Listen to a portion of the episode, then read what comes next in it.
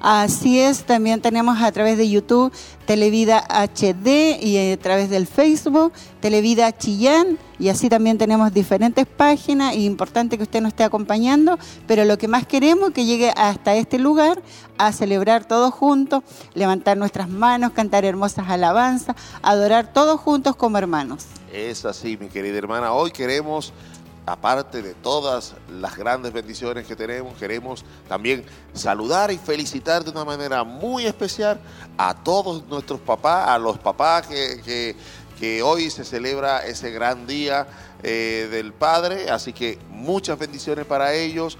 Bendiciones de todo lo alto a nuestro Padre eh, eh, material, que es nuestro obispo, ese es nuestro Padre espiritual. espiritual y material aquí en la, en la tierra. Así que de muchas bendiciones para usted, mi querido obispo, y que Dios le siga añadiendo cada día más y más sabiduría para que nos pueda seguir eh, instruyendo.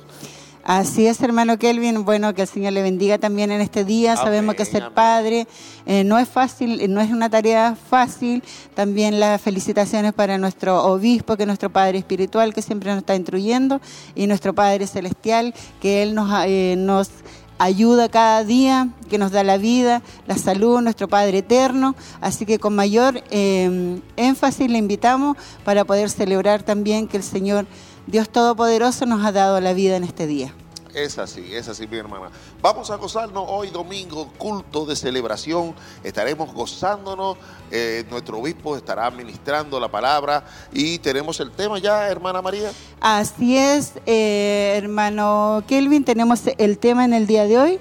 ya estamos en la lección número 14 hoy día de la serie Camino al Poder y la palabra estará eh, en la segunda parte de Sansón, tipo de la iglesia. Exacto. Y jueces 16, 30. Es importante ya que podamos estar preparando nuestro corazón, ya prontamente vamos a ir a las primeras alabanzas, así que estamos muy gozosos de poder estar aquí animándole y sabemos que vamos a hacer mucho en este día. Es así, mi querida hermana, es así. Vamos, hoy vamos a gozarnos de una gran... ¿Cómo nos gozamos en toda la semana eh, que, estuvimos aquí?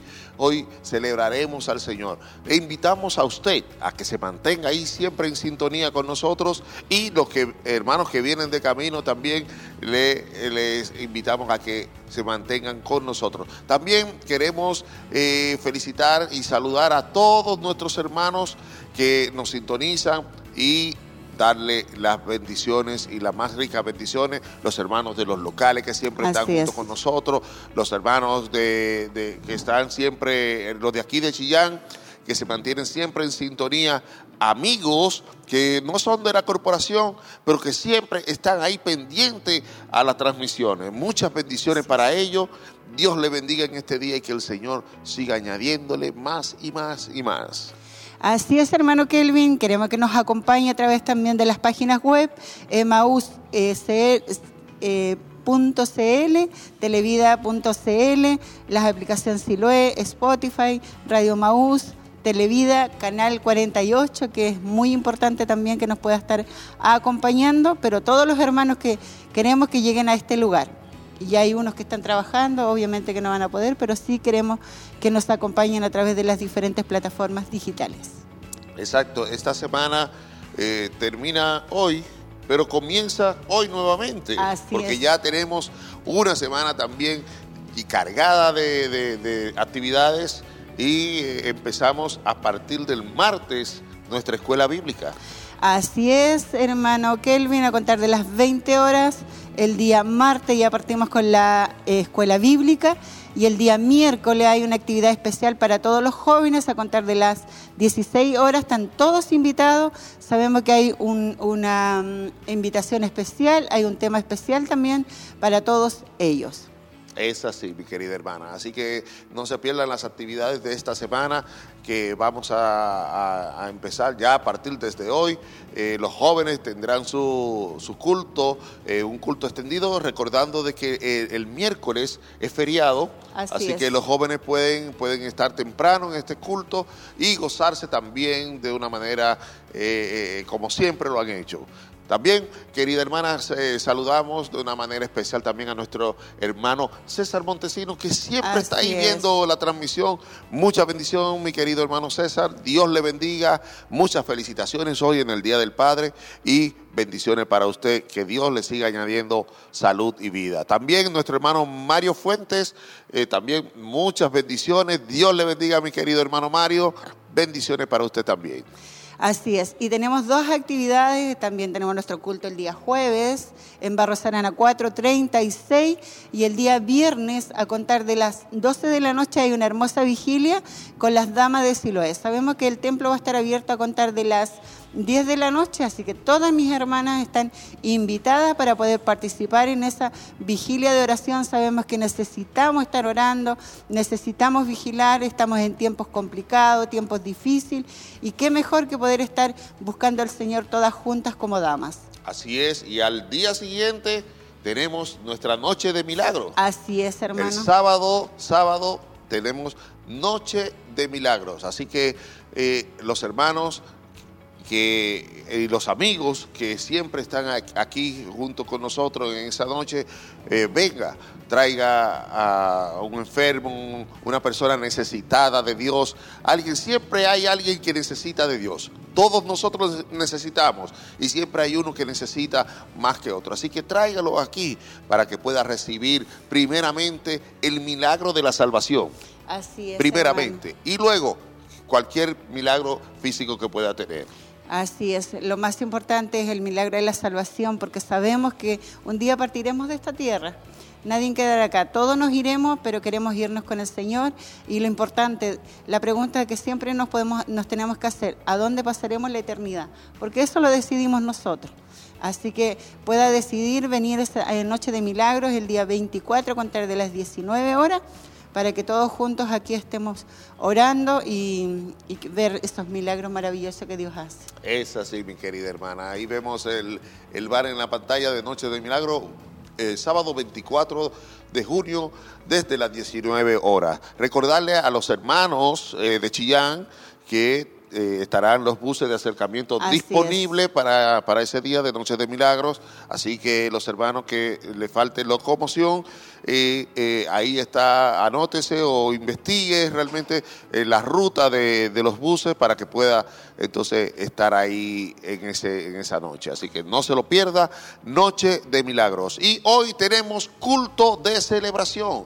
Así que, hermanos, si usted no está escuchando y puede todavía venir, venga para acá y gocémonos juntos con, todos nuestros hermanos y amigos que estarán aquí en este día, en este culto de celebración. Un día donde eh, terminamos una semana que tuvimos eh, eficazmente bendecida. Así es. Vamos a ir a una pequeña pausa y ya volvemos, hermanos. Amén.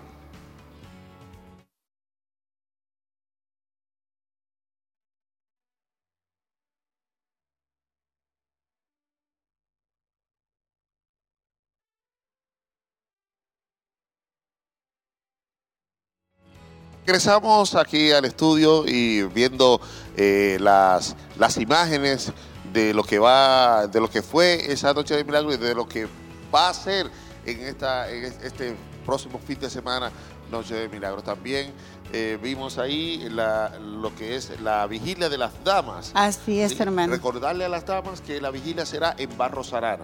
Así es, Barro Sarana 436. Es importante que ya desde las 10 de la noche pueda estar llegando. Y va a ser una hermosa eh, vigilia. Vienen nuestras hermanas del campo, también de los, de los locales. Así que están todas invitadas, aquella que aún no sabe, no ha decidido si va a venir o no anímese hermana, pueda venir y para que todas juntas estemos clamando al Señor para que Dios pueda hacer hermosos milagros en nuestra nación, en nuestros hijos, en nuestras generaciones. Eh, repetirle el tema porque ya prontamente vamos a ir a las imágenes del culto. Eh, la lección número 14 de la serie Camino al Poder Y el tema de hoy será Sansón, tipo de la iglesia, parte 2. Sabemos que la semana pasada se estuvo dando la primera parte y, la cita bíblica estará en jueces 16.30. Es importante ahí que se prepare. Sabemos que muchos hermanos vienen de camino, el bus ya está por llegar o llegó, no sabemos todavía, pero es importante que usted se anime. Si aún está en casita, todavía puede llegar. Lo más importante que, que es la palabra que se predica, que es donde recibimos esta enseñanza y, necesitamos ser alimentados espiritualmente. Así es, Sansón tipo de la iglesia. parte la parte 1 fue maravillosa. Así es. Maravillosa, realmente me gocé bastante con, con, esta, con esa prédica del, del, domingo pasado y espero de que esta también lo sea. Así que eh, sea usted también bendecido, así que no se mueva manténgase en la sintonía a través de las redes sociales, a través de la radio, a través del canal 48.1 que está ya en transmisión de prueba. Manténgase ahí, firme en sintonía, esperando el momento que estamos a punto ya de iniciar. Ya eh, estamos en, unos minutos más, segundos más, estaremos ya iniciando este servicio. Así que este culto de celebración es para darle la gloria y honra a nuestro Padre Celestial, hermano. Así es, si usted puede hacer llegar sus oraciones también, nuestro obispo al terminar el culto ora por todas las peticiones, eh, puede estar llamando al 422 23 11 33, sino también hacerla llegar la de eh, por parte de las diferentes plataformas, también sus peticiones ahí a través del Facebook, llegan muchas peticiones, también a través de YouTube. Así, que para que no se quede ahí, este, sabemos que todos juntos la iglesia ahora y es importante también que pueda recibir esa oración hermosa que Dios nos permita vivir en este día. Así es, es una costumbre ya de nuestro obispo eh, tener estas peticiones de oración y sabemos que en muchas ocasiones eh, se ha recibido, eh, por medio de esta oración, se han resuelto muchos problemas, se han recibido sanidad por medio de esta oración, porque cuando usted pide la oración, la pide con fe. Y aquí nosotros oramos con fe por estas peticiones. Así que eh, no, la, no crea que esto es simplemente una, una rutina, no estas peticiones de oraciones siempre se hacen pidiéndole al Señor con fe. Y si usted la pide también para que se ore por fe, así la haremos aquí. Así que envíe su petición de oración, envíe sus saludos también de dónde nos, dónde nos está viendo o de dónde nos está escuchando y nosotros estaremos leyendo sus comentarios. Así es, ya vemos ahí nuestro hermano coordinador. Así que ya prontamente vamos a ir a los estudios para que usted no se pierda absolutamente nada y pueda, si aún no hay, viene de camino, bueno, que el Señor le guarde de camino aquí y pueda llegar y todos juntos podamos adorar al Señor. Sabemos que estamos en el kilómetro 14, Callejón Bustamante, Templo Corporativo.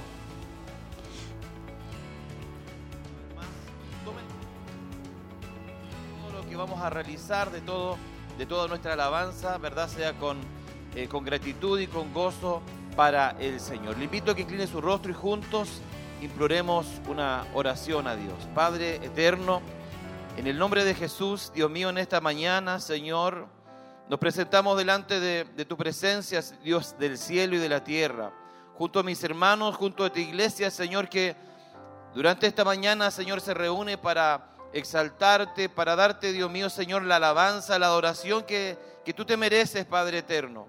Hemos venido sin duda, Señor, también a recibir la bendición de Dios, a, a buscar, Dios mío, de tu rostro, a buscar la fortaleza y que tu Espíritu Santo, Dios mío, ministre nuestros corazones en este día. Damos gracias, Señor, por las bendiciones que nos concede, Señor. Agradecemos, Padre amado, porque en cada momento vemos revelada, Dios mío, esa bendición y esa misericordia a cada uno de nosotros. Te rogamos que tomes el dominio, Señor, en esta hora. Toma el control de todo lo que haremos, Señor, de cada alabanza, de cada administración, de cada palabra, Señor. Dios mío, a través de los medios de comunicación, de la radio y también de la televisión, permite que muchas almas, muchas personas, muchos amigos y hermanos sean bendecidos en el día de hoy. Gracias te damos, Padre, y te rogamos que tomes el control de nuestras vidas que nos bendigas una vez más, Señor, y que tu presencia, aleluya, inunde, Señor, nuestros corazones. Gracias por lo que has hecho, Señor, y por lo que harás en esta mañana. En el nombre de Jesús, amén y amén. Bendito sea el nombre del Señor. Le invito a que se ponga de pie y abra su boca con una alabanza al Señor. ¿Habrá alguna palabra de alabanza a Dios? ¿Habrá alguna aleluya, un gloria, un santo de exaltación? Amén, quiero escucharlo, amén, hagámoslo, a ver. Aleluya, bendito sea el Señor. Brinden un aplauso de alabanza al Señor. Y juntos al grupo Renuevo cantamos alabanzas al Señor.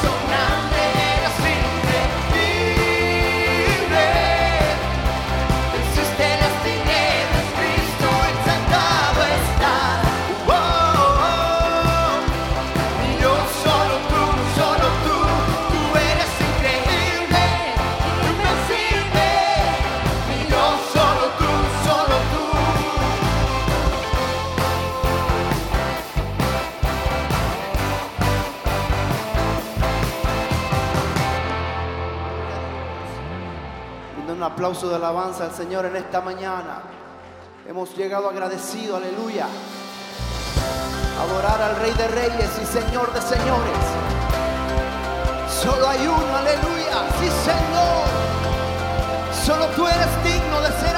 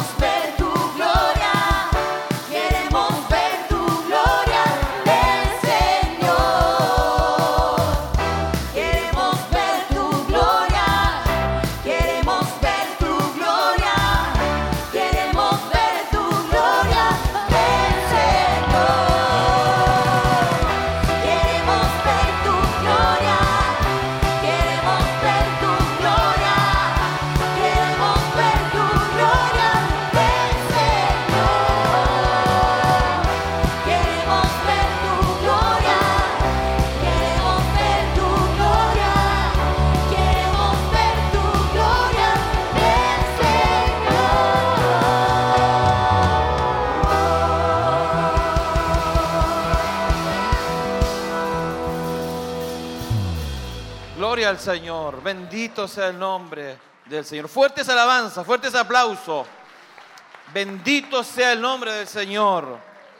Gloria a Dios para siempre. ¿Cuántos se alegran en el día de hoy? ¿Cuántos pueden adorar a Dios con libertad, con alegría? Bendito sea Dios. Puede tomar su asiento, amados hermanos.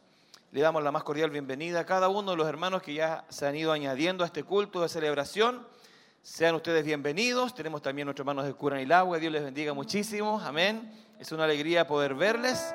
Y por supuesto también saludamos a todos quienes están a través de los medios de comunicación, por radio, emisoras Emaús, por Televida, ¿verdad? Y en cada una de las plataformas digitales en las cuales también estamos eh, transmitiendo. Bendito sea el Señor. Quiero compartir con ustedes, amados hermanos, eh, un salmo, unos versículos de la palabra de Dios. Quiero que usted los medite y también pueda estar confirmando esa palabra si usted eh, la cree en su corazón. Dice el Salmo 86, Salmo 86, versículo 12 y 13. Ponga atención, por favor. Dice su palabra. Porque tu misericordia, perdón, del 12. Te alabaré, oh Jehová Dios mío, con todo mi corazón y glorificaré tu nombre para siempre. Porque tu misericordia es grande para conmigo y has librado mi alma de las profundidades del Seol. Bendito sea el nombre del Señor. Alabaremos al Señor con todo nuestro corazón. Alabaremos a Dios con todas nuestras fuerzas, con toda nuestra mente, con toda nuestra alma. Eso es lo que hemos venido a hacer hoy día. Porque Él nos ha librado, porque Dios nos ha guardado de las profundidades del Seol incluso. Vamos a orar a Dios, vamos a agradecer al Señor una vez más por todo lo bueno, por todo lo que ha hecho con cada uno de nosotros y pidiendo en especial también por lo que es el mensaje de la palabra de Dios en el día de hoy. Le invito a que incline su rostro y que oremos a Dios. Amado Dios Padre eterno, nos humillamos delante de tu presencia en este día, Señor. A través de Jesús, una vez más, Señor, vamos delante de ti, Dios del cielo. El salmista decía, Señor, te alabaré, oh Jehová, con todo mi corazón. Con todo mi corazón queremos adorarte en este día de una manera especial, poderosa, Señor, entendiendo todas las bondades, toda la misericordia, Señor, que ha manifestado en cada uno de nosotros. Aleluya, ¿cómo no exaltarte, Señor? ¿Cómo no adorarte? Si nuestro camino, Dios mío, iba descendiendo al Seol, descendiendo a la muerte, al infierno, pero tu mano de misericordia nos ha rescatado. Y es por eso que en este día, Señor, nos humillamos delante de ti. Agradecemos, Señor, todo lo que has hecho. Nos gozamos en tu palabra, nos gozamos, Señor, al ver a nuestros hermanos cómo también te adoran, cómo también te honran. En el día de hoy queremos hacerlo con alegría. Queremos, Señor, que tu Espíritu Santo una vez más, Señor, pueda hablarnos a nuestras vidas a través de tu palabra. Señor, ministra nuestros corazones. Glorifícate en el día de hoy a través del mensaje de la palabra del Señor. ¿Cuánto necesitamos de ti, Señor? Necesitamos la instrucción y te pedimos que puedas bendecir al varón que predicará tu palabra, nuestro obispo. Úsale con poder, con autoridad, con la unción del cielo, Padre eterno. Y prepara nuestros corazones, Señor, para poder recibir con mansedumbre esa palabra tuya. Gracias te damos, eterno Dios, en el nombre de Jesús. Amén y amén. Bríndele una alabanza al Señor, un aplauso de exaltación. Es para el Señor, a Él le damos gloria, a Él le damos nuestra alabanza. Gracias, amado Dios. Póngase de pie, por favor, y juntos al grupo renuevo sigamos adorando al Señor.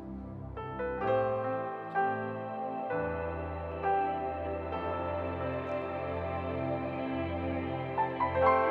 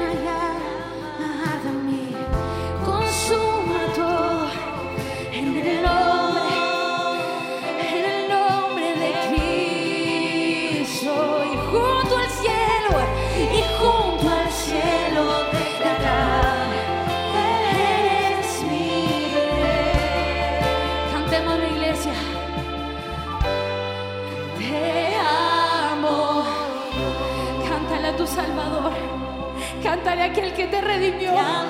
Canta de aquel que te salvó. Canta de aquel que cada día muestra su misericordia a ti.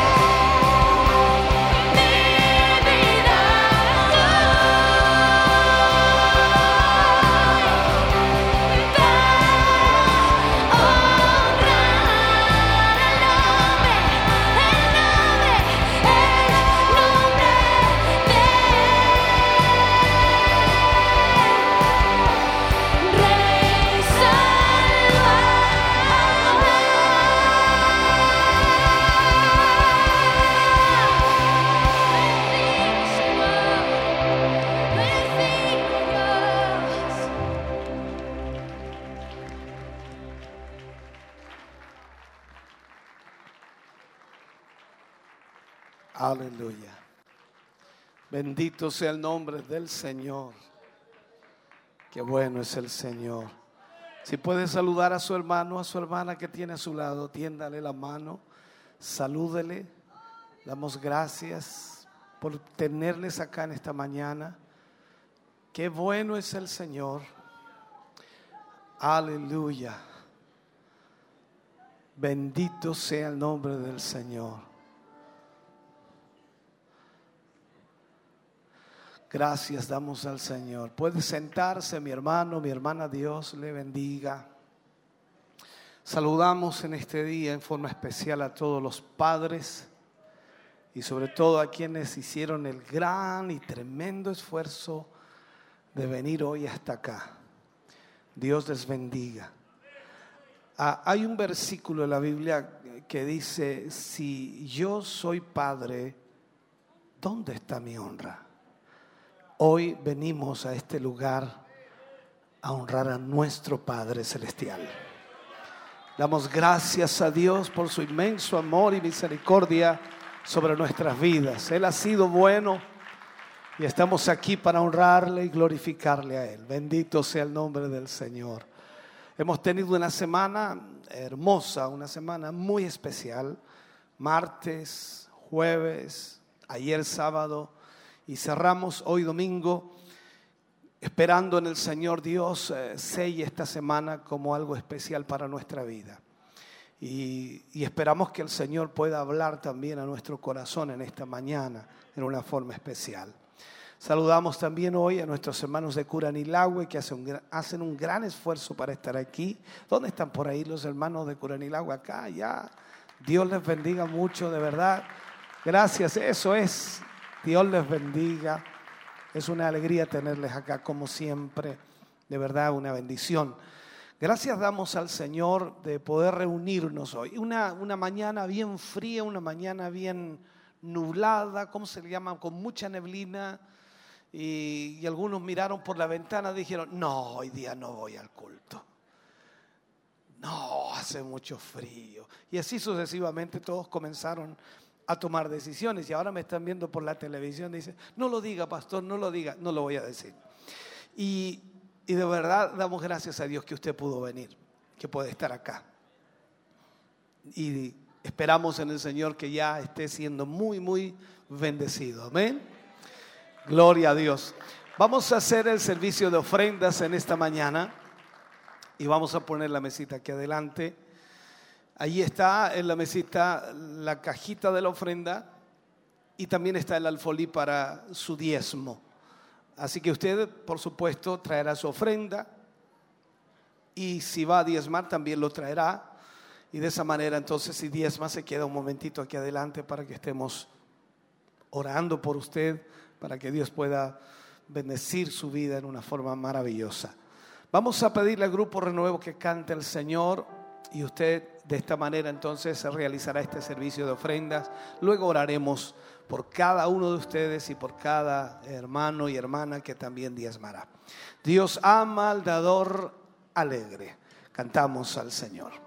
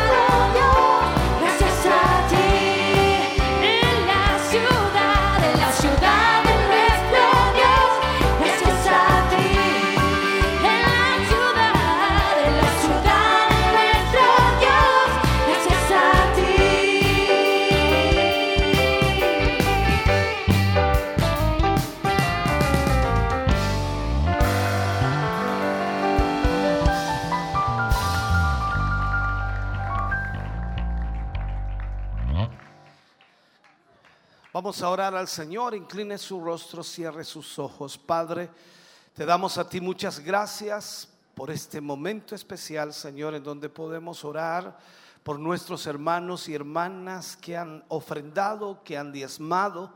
Cada uno de ellos, Señor, ha tomado de aquello que tú le has bendecido para apoyar y bendecir tu obra. Prospérales, multiplícales y bendíceles amplia y generosamente.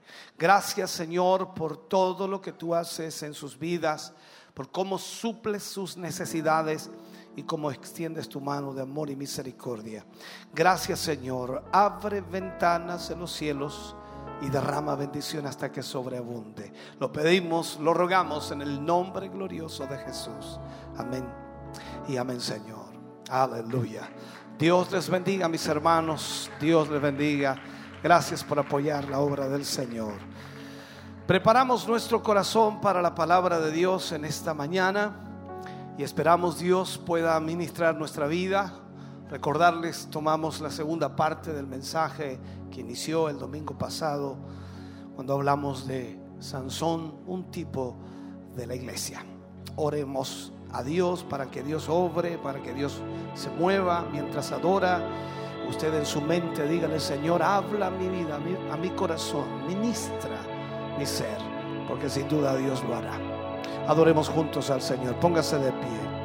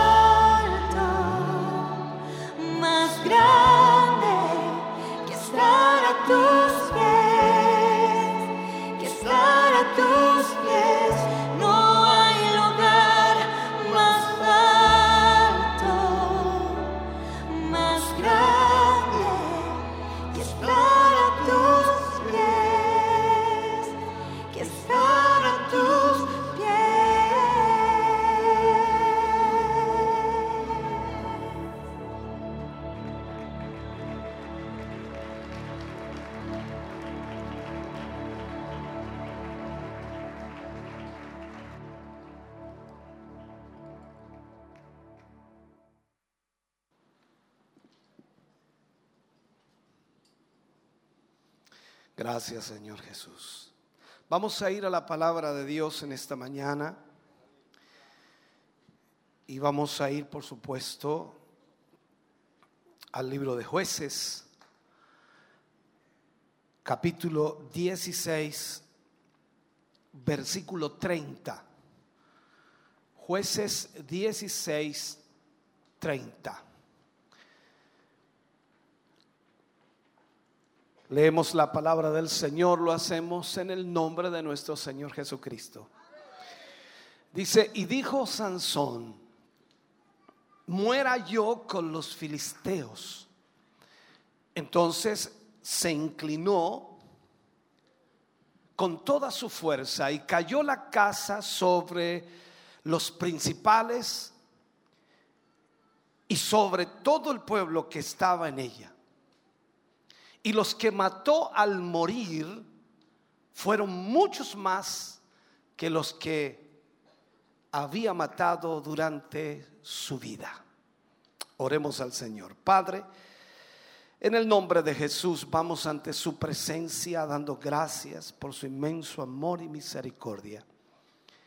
Gracias Señor por permitirnos en esta mañana primeramente reunirnos, por poder adorar y exaltar su nombre y dar a usted toda honra y toda gloria. Gracias por quienes han podido llegar hasta aquí, Señor, y también por aquellos que están a través de la radio, la televisión y la internet. No hay duda, Señor, que tu palabra eh, provocará alguna bendición en sus vidas. No hay duda de que tu palabra, Señor, no volverá a ti vacía. Gracias te damos, Señor, por tu presencia en medio nuestro hoy. Gracias te damos por tu Espíritu Santo fluyendo aquí a través de la alabanza y la adoración. Gracias te damos por el Espíritu de coinonía y comunión que hoy podemos tener. Señor, glorifícate a través de esta palabra. Háblanos y ministranos, Señor, y llévanos a tu propósito. En el nombre glorioso de Jesús lo pedimos. Amén y amén, Señor. Fuerte ese aplauso de alabanza al Señor. Aleluya. Gloria a Dios. Puede sentarse, Dios le bendiga.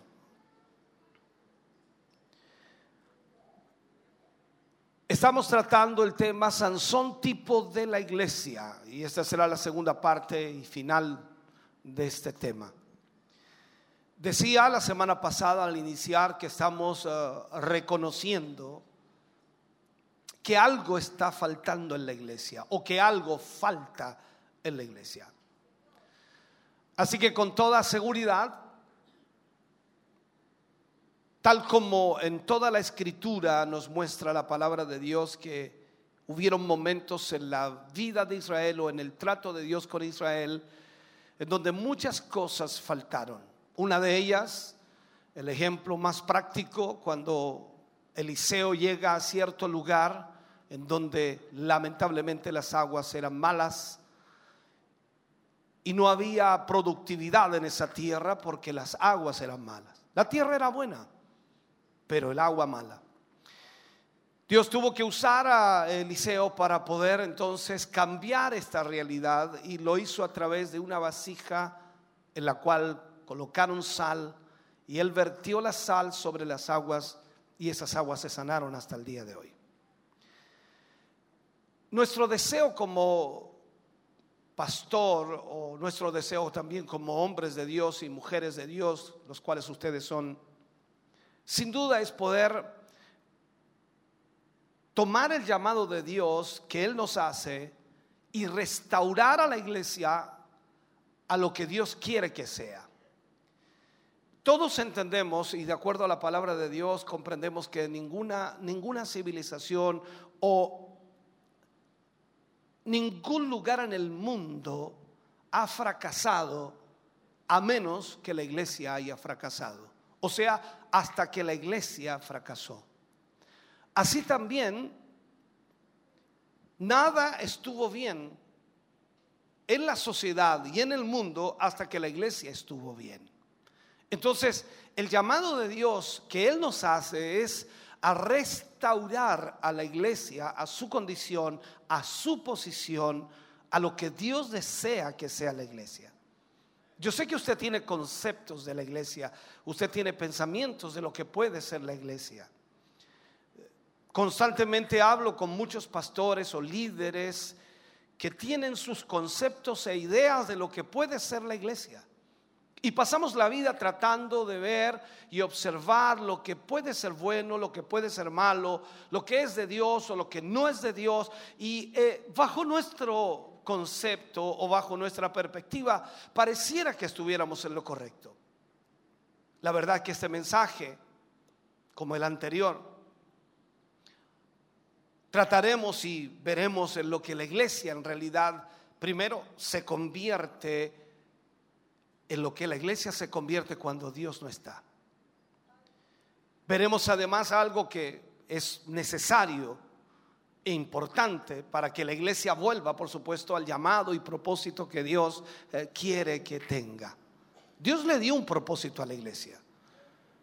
Y es impresionante cuando vamos al libro de los Hechos y vemos al Señor Jesús diciéndole a los discípulos que convenía que Él se fuera. Los discípulos en ese momento decían, pero ¿cómo va a convenir que Él se vaya? Él es el Dios de los milagros, Él es el Dios todopoderoso, Él es el que hace todo, Él es el que provoca todo esto. ¿Cómo se va a ir? Pero el Señor Jesús dijo, vendrá el consolador. El Espíritu Santo estará con vosotros todo el tiempo. Y ese Espíritu Santo os guiará a toda verdad y a toda justicia. Aún más les dijo, no se vayan de Jerusalén, esperen la promesa, la cual oísteis de mí, que mi Padre enviará al consolador. No hagan nada hasta no ser llenos del Espíritu. La única manera entonces en que nosotros podamos conocer el propósito de Dios es que realmente el Espíritu Santo de Dios nos guíe.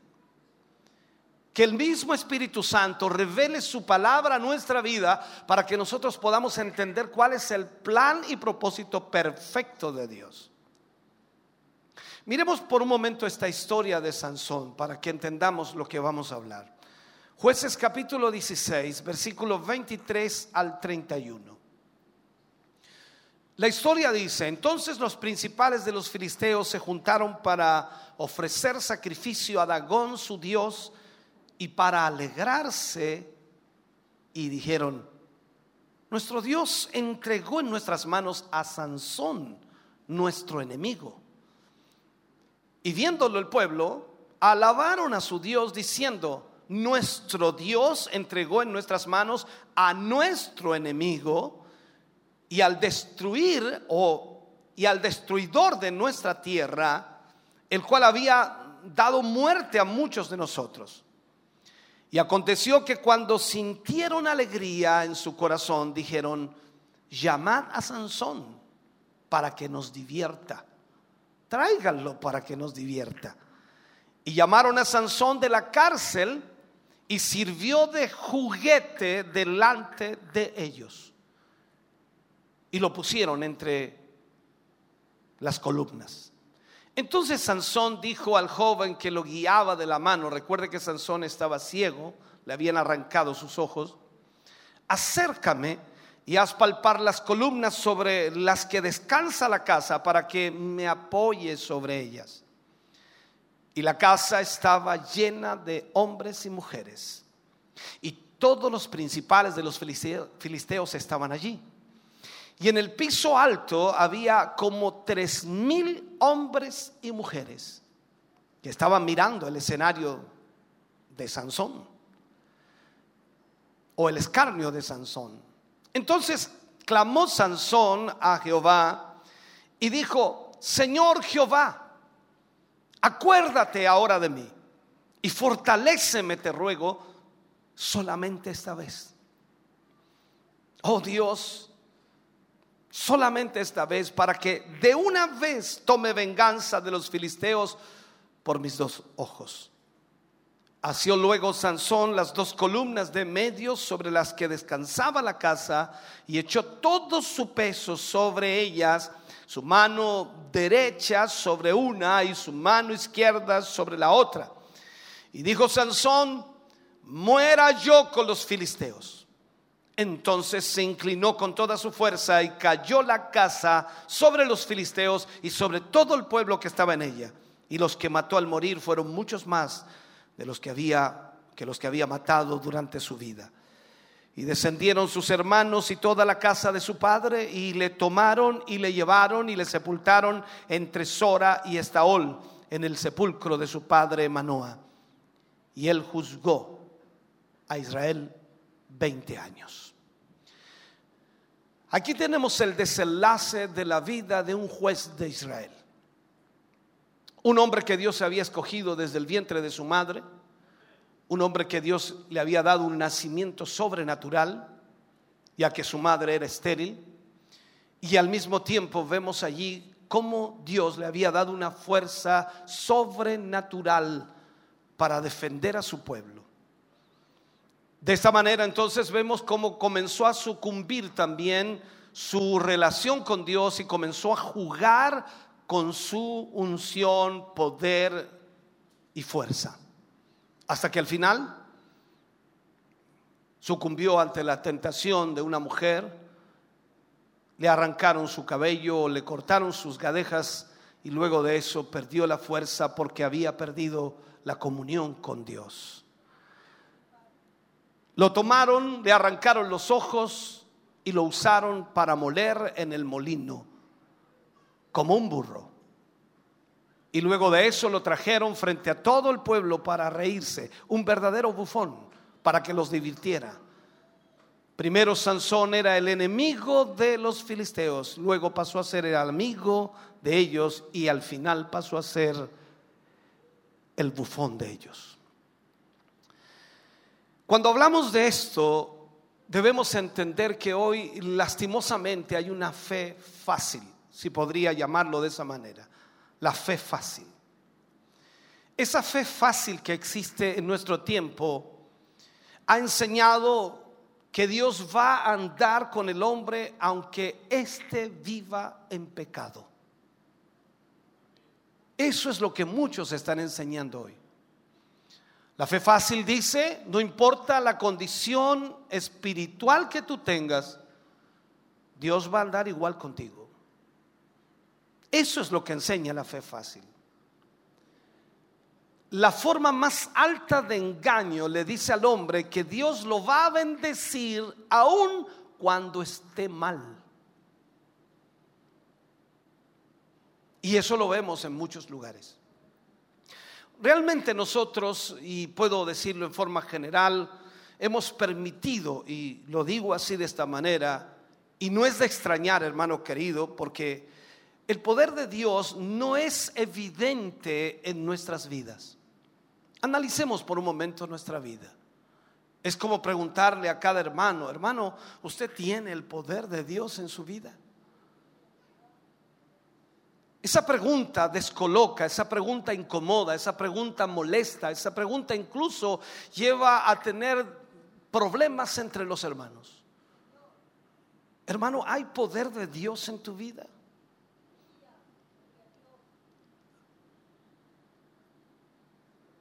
nos hemos anclado de alguna forma en las orillas del mundo.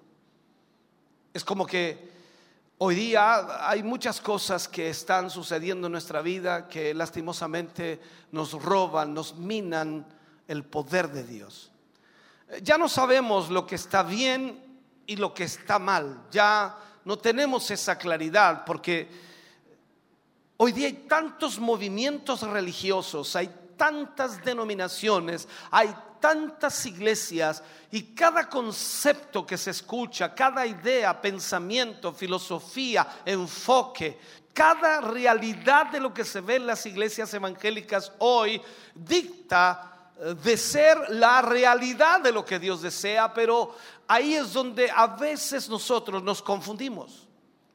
Se puede decir, y quizás suena un poco eh, ofensivo, Hoy día se está jugando a la iglesia. Es como cuando los niños pequeños jugaban a ser mayores. Hoy se está jugando a la iglesia. Es como decir, se está jugando a la iglesita. Seguimos con las formas y, claro, la religiosidad nos muestra algunas maneras, cómo lo podemos hacer o cómo debiera ser la iglesia o cómo debiera actuar la iglesia o cómo debiera vivir la iglesia en cuanto a la forma o formato que tenga en toda la realidad religiosa. Y al mismo tiempo, lamentablemente, a pesar de que juzgamos a la iglesia, el poder de Dios no está allí. Y hoy día muchos votos matrimoniales se rompen. Esos votos matrimoniales que se hicieron en el altar se rompen porque sencillamente ya no hay temor ni poder de Dios en la vida de los creyentes. Es lastimoso decirlo, quizás en nuestro país, Chile, no se vea tan fuerte, pero ya, ya esa oleada está llegando fuertemente en donde matrimonios de pastores, líderes, están rompiéndose y pastores se están volviendo a casar. En Estados Unidos es una plaga, Centroamérica es una plaga. Líderes y pastores se han divorciado de sus mujeres porque quizás eran viejas o ya no les gustaba y vuelven a tomar una mujer más joven, porque esa es la manera hoy. Y buscan en la Biblia algún versículo que les respalde lo que están haciendo, cuando en realidad no hay ninguno. Jugamos a la iglesita. Entonces, cuando hablamos de la religiosidad, hoy día se rompen todos los parámetros bíblicos porque sencillamente cada cual busca la manera de hacer iglesia. La Biblia dice, lo que Dios ha unido, no lo separe el hombre. Ese compromiso ya no significa nada para muchos. Y sé que muchos hoy día aquí también lidian con sus matrimonios, tienen conflictos, tienen problemas, tienen situaciones difíciles, luchas que se presentan en la vida. Y no hay duda que más de alguna vez usted ha pensado, se acabó, se terminó, no sigo más, esto ya no tiene arreglo. Y solo la misericordia de Dios nos mantiene. Hoy los cristianos hablan en jerga. Hoy los cristianos toman el nombre de Dios en vano. Hoy los cristianos coquetean con el mundo. Hoy los cristianos hacen tratos dudosos. Hoy los cristianos rehusan pagar sus deudas. Eso es lo que estamos viviendo. Entonces no es de extrañar, hermano, por qué el poder de Dios no está con nosotros. No podemos extrañarlo por qué Dios no está obrando en medio nuestro como Él dice que puede hacerlo. Pensemos por un momento. Si la Biblia me dice a usted y a mí de que donde hay dos o tres congregados en su nombre, Él está en medio. Entonces imaginémonos por un momento, si Dios está en medio de nosotros, ¿qué dificultad habrá para Dios hacer milagros? ¿Qué dificultad habrá para Dios sanar a los enfermos, libertar a los cautivos? Para Él no hay nada imposible. Pero la pregunta que debemos hacernos es, ¿por qué no estamos viendo eso?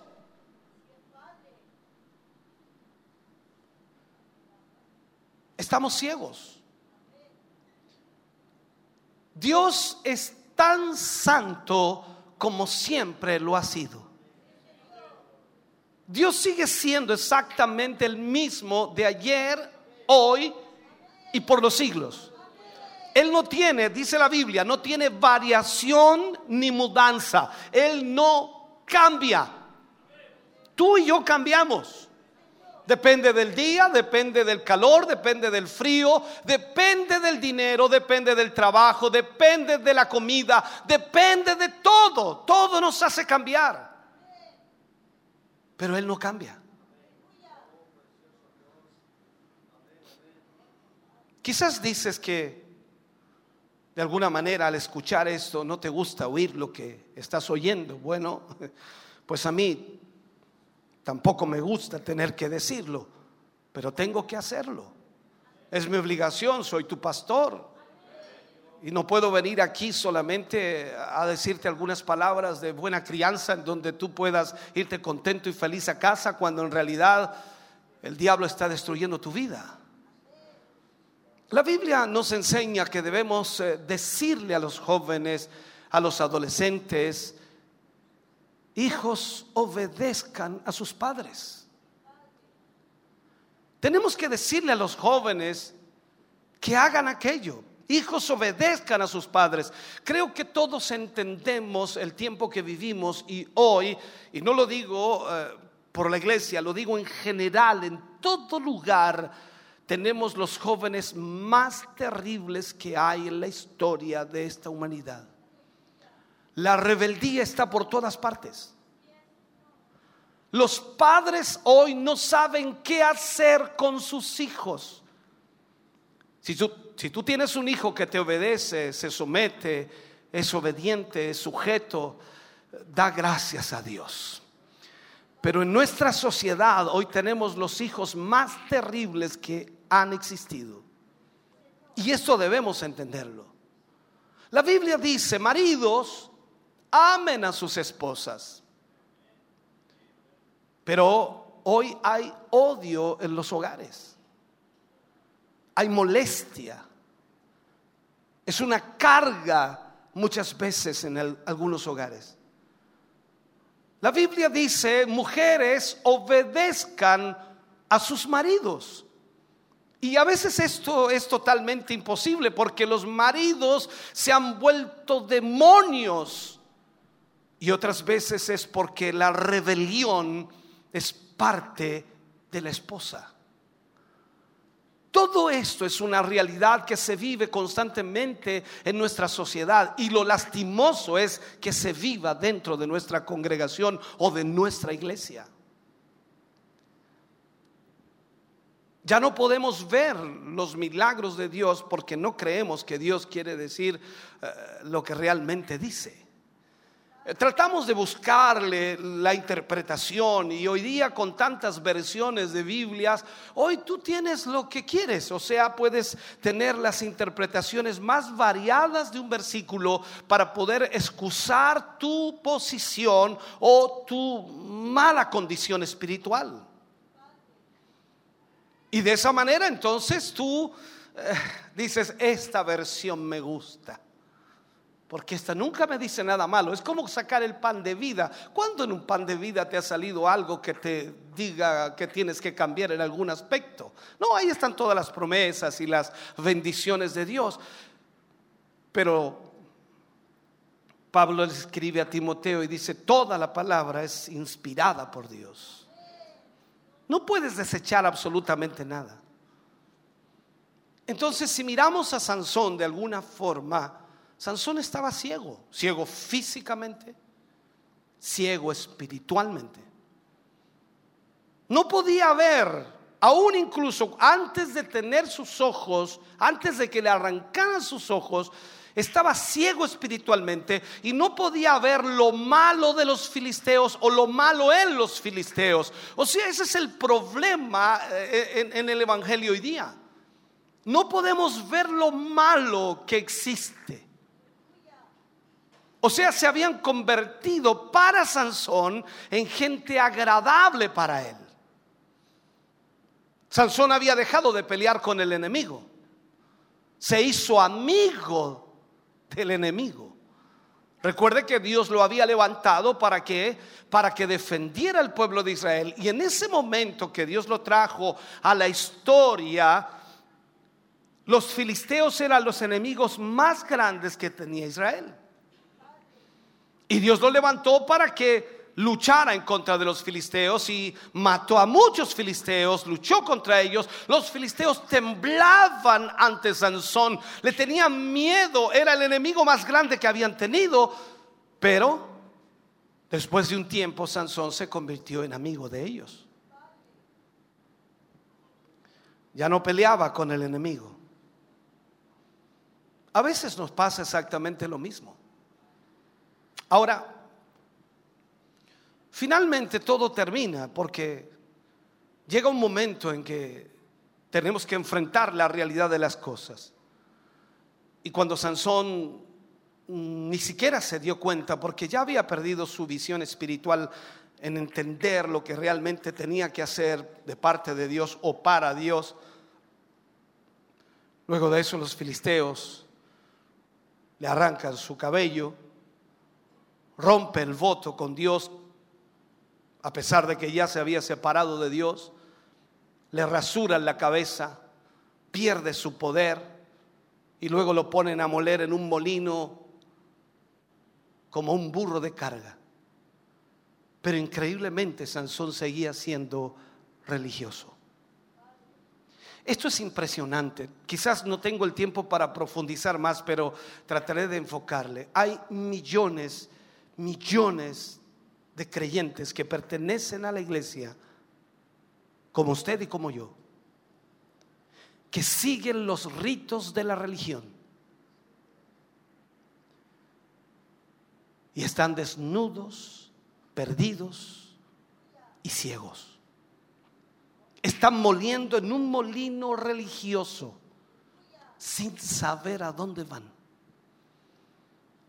O sea, no tienen un concepto claro de lo que Dios está haciendo no hay convicciones de la palabra en sus vidas. No hay convicción en su vida de, Dios. No saben a dónde van. No hay ningún toque del Altísimo en sus vidas. Por eso cuando hacía la pregunta, ¿tiene usted poder de Dios? No puede ser que usted venga a un culto de otro y otro y otro y otro y usted no sienta nada. No es la iglesia, no es el culto, no son los que cantan, no es el que predica, es usted el problema.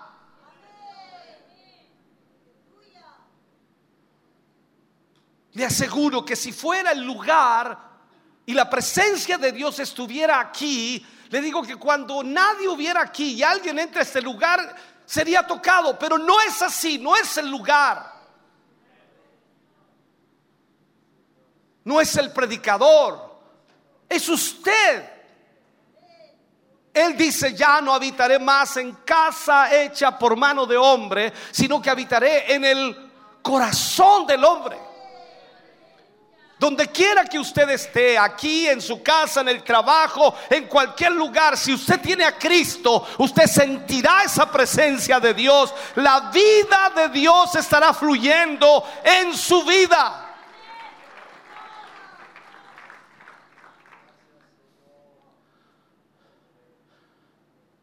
Una vez que comenzamos nuestra decadencia espiritual, De igual manera tienes que ir por todo ese camino antes de que ese péndulo pueda tomar otra dirección. Cuando tú lanzas un péndulo y hace esto, tiene mucho tiempo para cambiar de dirección. Y ese es el problema de muchos cristianos hoy. El péndulo se ha movido y siguen en una ruta que ya está trazada y para que cambie de dirección falta mucho tiempo. Hemos permitido cosas en la iglesia para que los incrédulos se unan. Hemos desarrollado nuestros servicios para que la mente carnal los disfrute.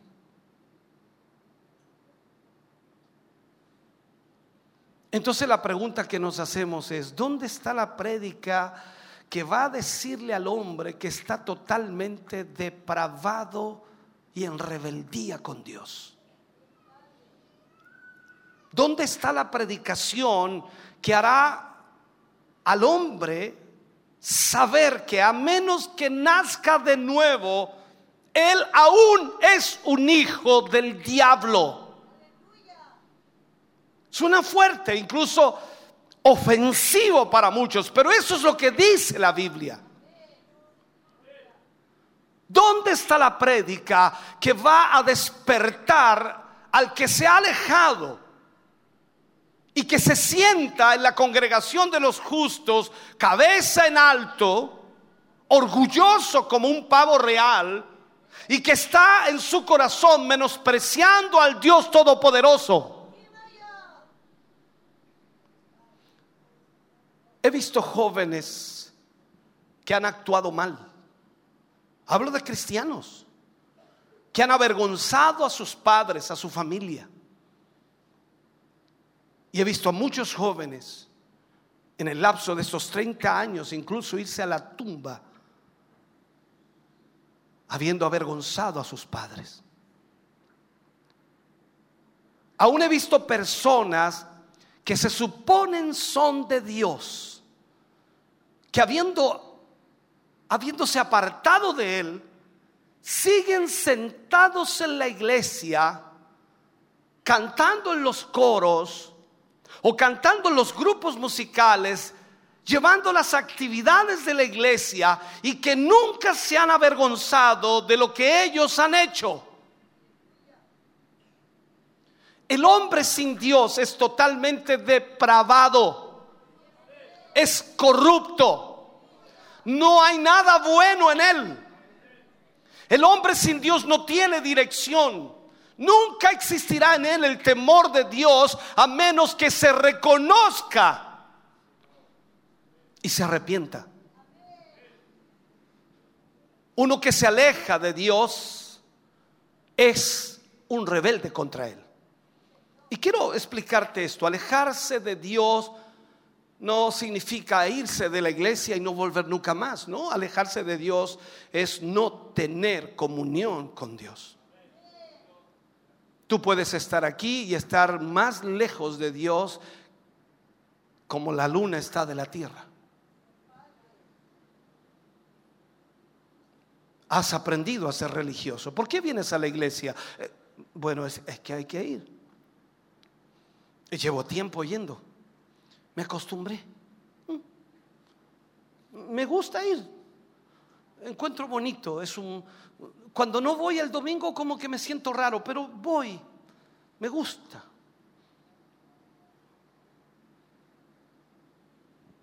Cuando vemos a un hombre que, que ha traicionado a su país, hablo de, del ejército, cuando tú ves a un hombre que traiciona a su país, ¿Sabes lo, que piensan los demás? Odian a ese hombre. Porque es un traidor a la nación. Los desertores. Los desertores normalmente son castigados, llevados a prisión, porque traicionan a su país. Ahí no hay vuelta que darle. Tú desertas y eres un traidor y eres juzgado como traidor. No hay pero que valga. Se odia a esa persona. Pero el hombre, la mujer, puede ser un traidor a Dios y aún está cómodo en la iglesia, con su cabeza erguida orgullosamente, y nunca, nunca nadie le dice nada. Las, personas pueden irse al infierno en nuestras iglesias y nunca saber que estuvieron mal. Y la razón por la que hay tantos partos prematuros y deformidades en la iglesia es porque los corazones de los hombres nunca han sido abiertos por la palabra en cuanto a lo que es ser un pecador. La razón por la que hay tantos caídos en las bancas o sillas de las iglesias hoy día, los cuales no han leído la Biblia increíblemente meses, no han orado, no van constantemente a la iglesia, sino que van una vez a la semana, una vez al mes. Es porque no les hemos predicado la cosa terrible que es ser un traidor a la causa de Cristo, un rebelde contra el reino de Dios. Nunca les hemos dicho que hay una sentencia de muerte colgada sobre su cabeza si traicionan a Dios.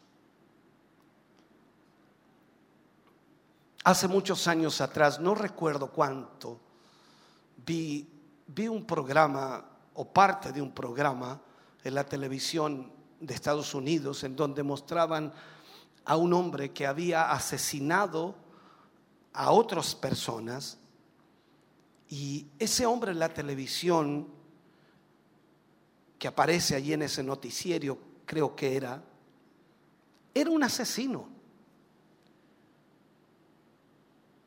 Y se le veía la cabeza cubierta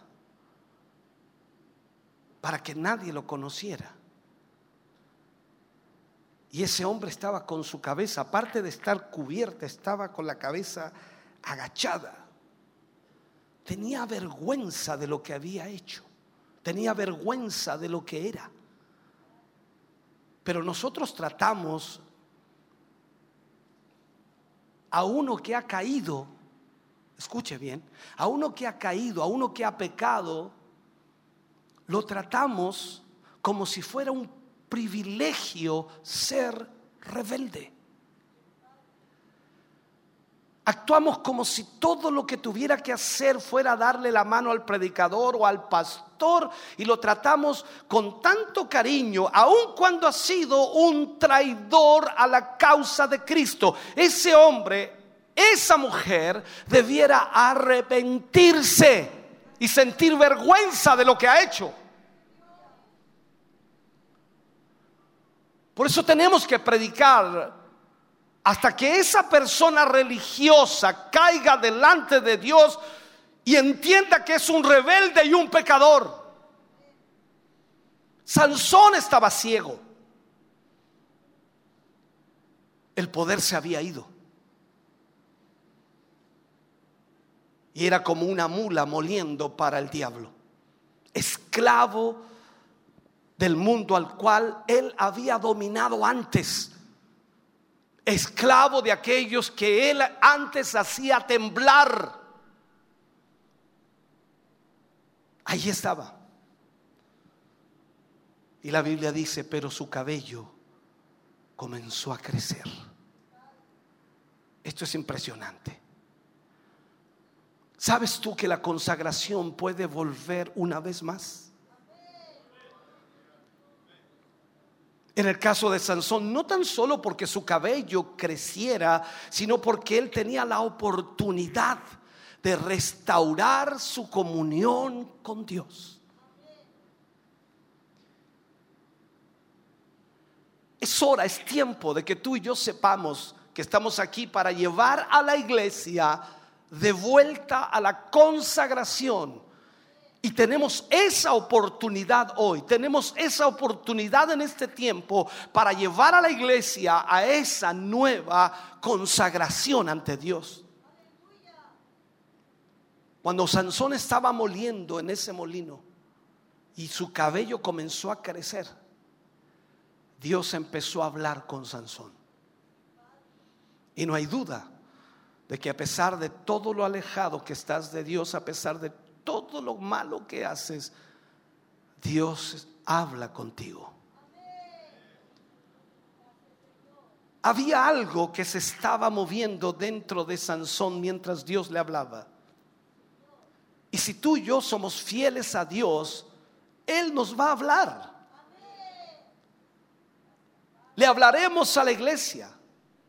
Y algo se va a conmover en la iglesia. Mira, Sansón pensó que lo que a él había sucedido era simplemente el castigo de Dios. No, es la consecuencia de apartarse de Dios. Había jugado con Dios, había jugado con lo que Él le había dado, se había unido al mundo, al enemigo de Dios. Sus ojos espirituales se habían cerrado y le arrancaron luego los ojos de, su cuerpo. Y debes entender esto. Pero cuando estaba moliendo en ese molino y Dios comienza a hablar con Sansón, él comienza a sentir algo en su corazón. Eso mismo que comenzó a sentir era lo que sentía cuando estaba en comunión con Dios. Y aunque la comunión no había sido restaurada, algo estaba pasando, algo estaba iniciándose. Los ojos espirituales comenzaron a abrirse en Sansón. Se restauró la consagración en Sansón. Su cabello empezó a crecer y él comenzó a sentir que su cuerpo comenzó a volver a sentir esa fuerza, esa energía, esa capacidad, ese poder, esa unción que fluye en la vida del ser humano cuando Dios está presente. Tú y yo podemos estar agotados, cansados, agobiados, ya no tenemos más fuerza. Y tú lo has experimentado una y otra vez como yo también lo he hecho. Y muchas veces agotados increíblemente, pero cuando comenzamos a buscar esa comunión con Dios, parece que toda, toda, toda, toda fuerza vuelve a nuestro cuerpo. Y parece que todo el cansancio se va. Y toda la tristeza cambia. Y todo comienza a ser diferente. Nuestros ojos comienzan a observar las cosas en forma diferente.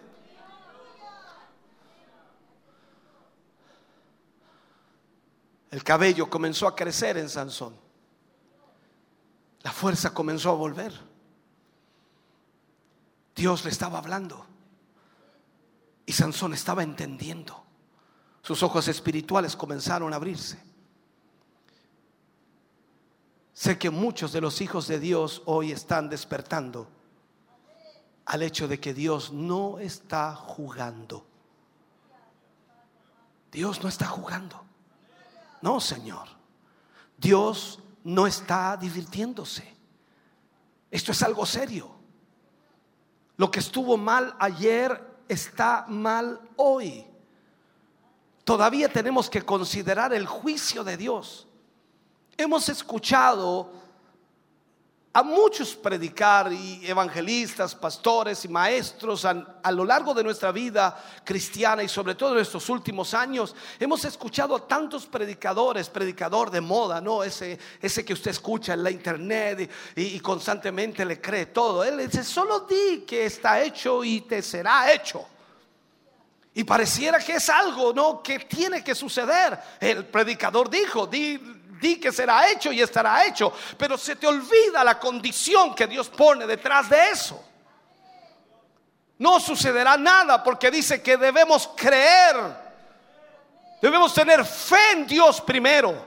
Esto no es de pronunciar, no es de decir, no es de proclamar, no es de declarar. Esto es una vida con Dios. Por eso te preguntaba al inicio, ¿tienes el poder de Dios en tu vida? Yo puedo hacer un montón de cosas, usted puede hacer un montón de cosas humanas, pero eso no es donde está el poder de Dios. ¿Sabe? No, no perdimos el poder porque dejamos de profetizar.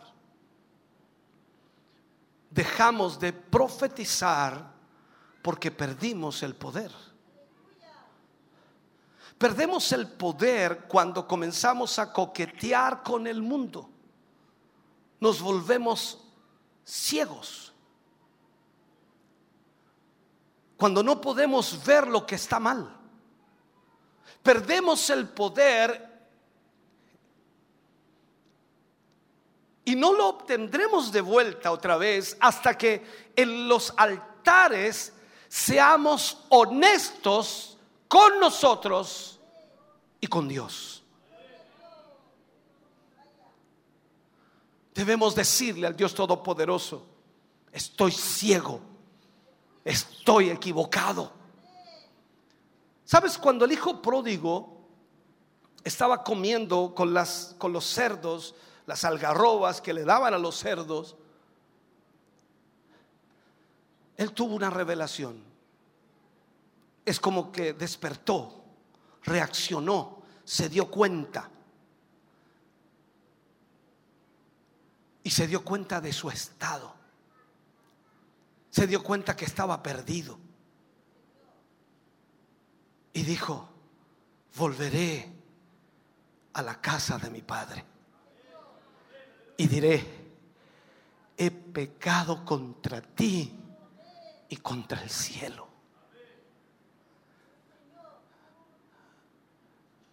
Eso ya no se oye mucho hoy. Tú vienes a la iglesia y prácticamente tenemos que darte gracias por estar aquí. Tenemos que tratarte con cuidado porque si no, no vuelves.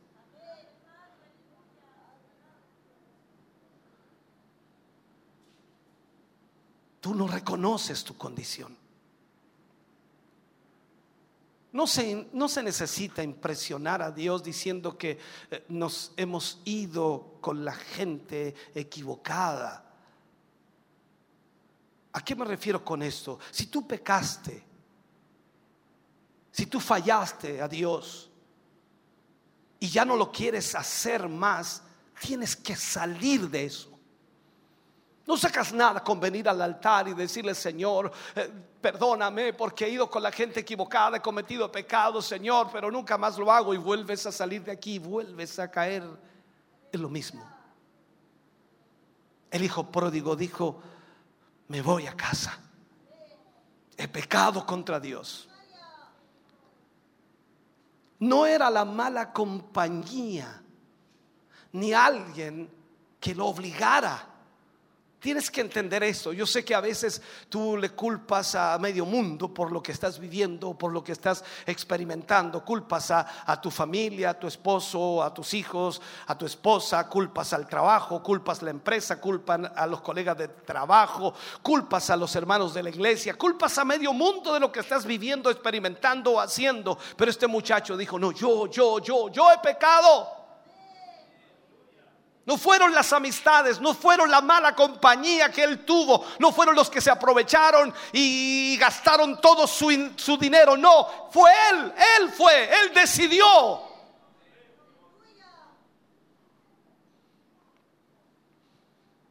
Entonces si tú y yo le dimos la mano al enemigo de Dios, tengo que ser honesto con mi padre. Si yo tuve algo en contra de mi hermano, entonces tengo que ir a mi hermano y arreglar ese problema. Si mi hermano tuvo algo contra mí, iré donde está él y lo arreglaré. Es tiempo de arreglar tus diferencias. No permitas que el diablo se burle como se burló de Sansón.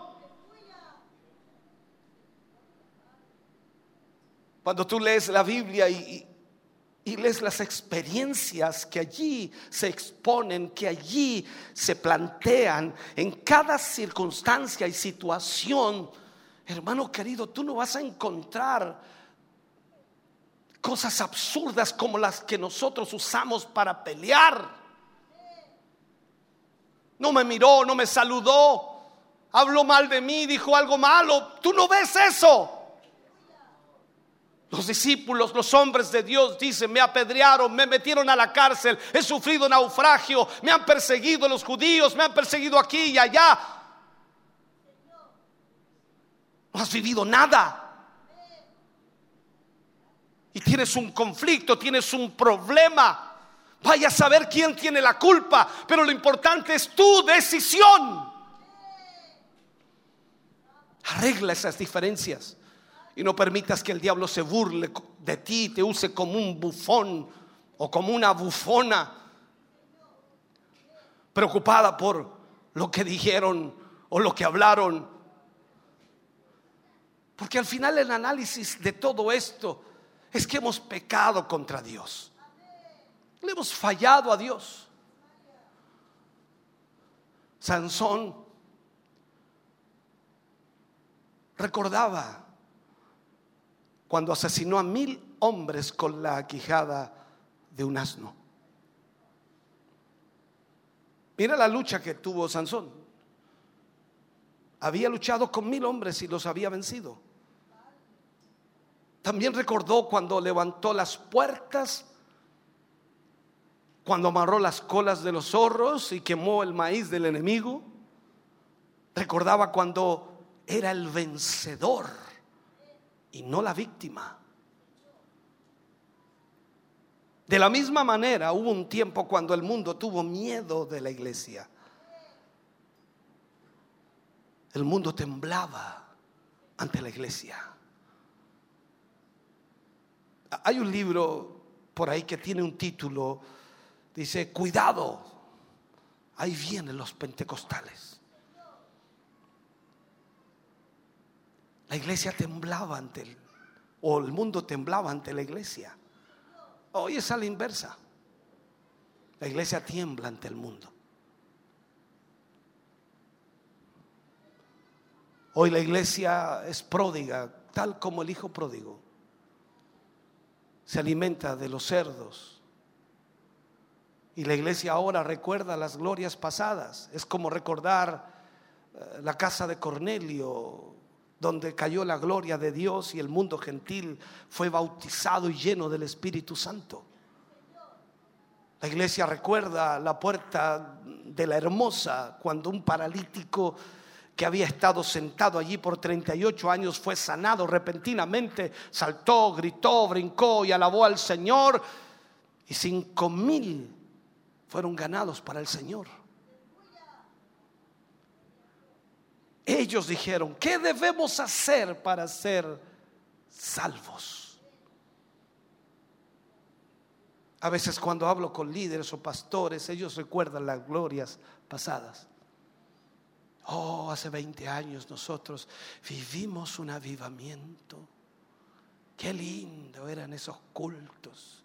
Y yo creo que tú estás igual, tratando de recordar algunos años atrás. Oh, el 93. Oh, el 95. ¿Te acuerdas del 97 Radio Diva? Hoy te acuerdas cuando estábamos en ese templo allí en Purén con independencia. Hoy te acuerdas cuando estábamos allá en O'Higgins. Y te acuerdas cuando estuvimos en la plaza. Qué gloria de Dios.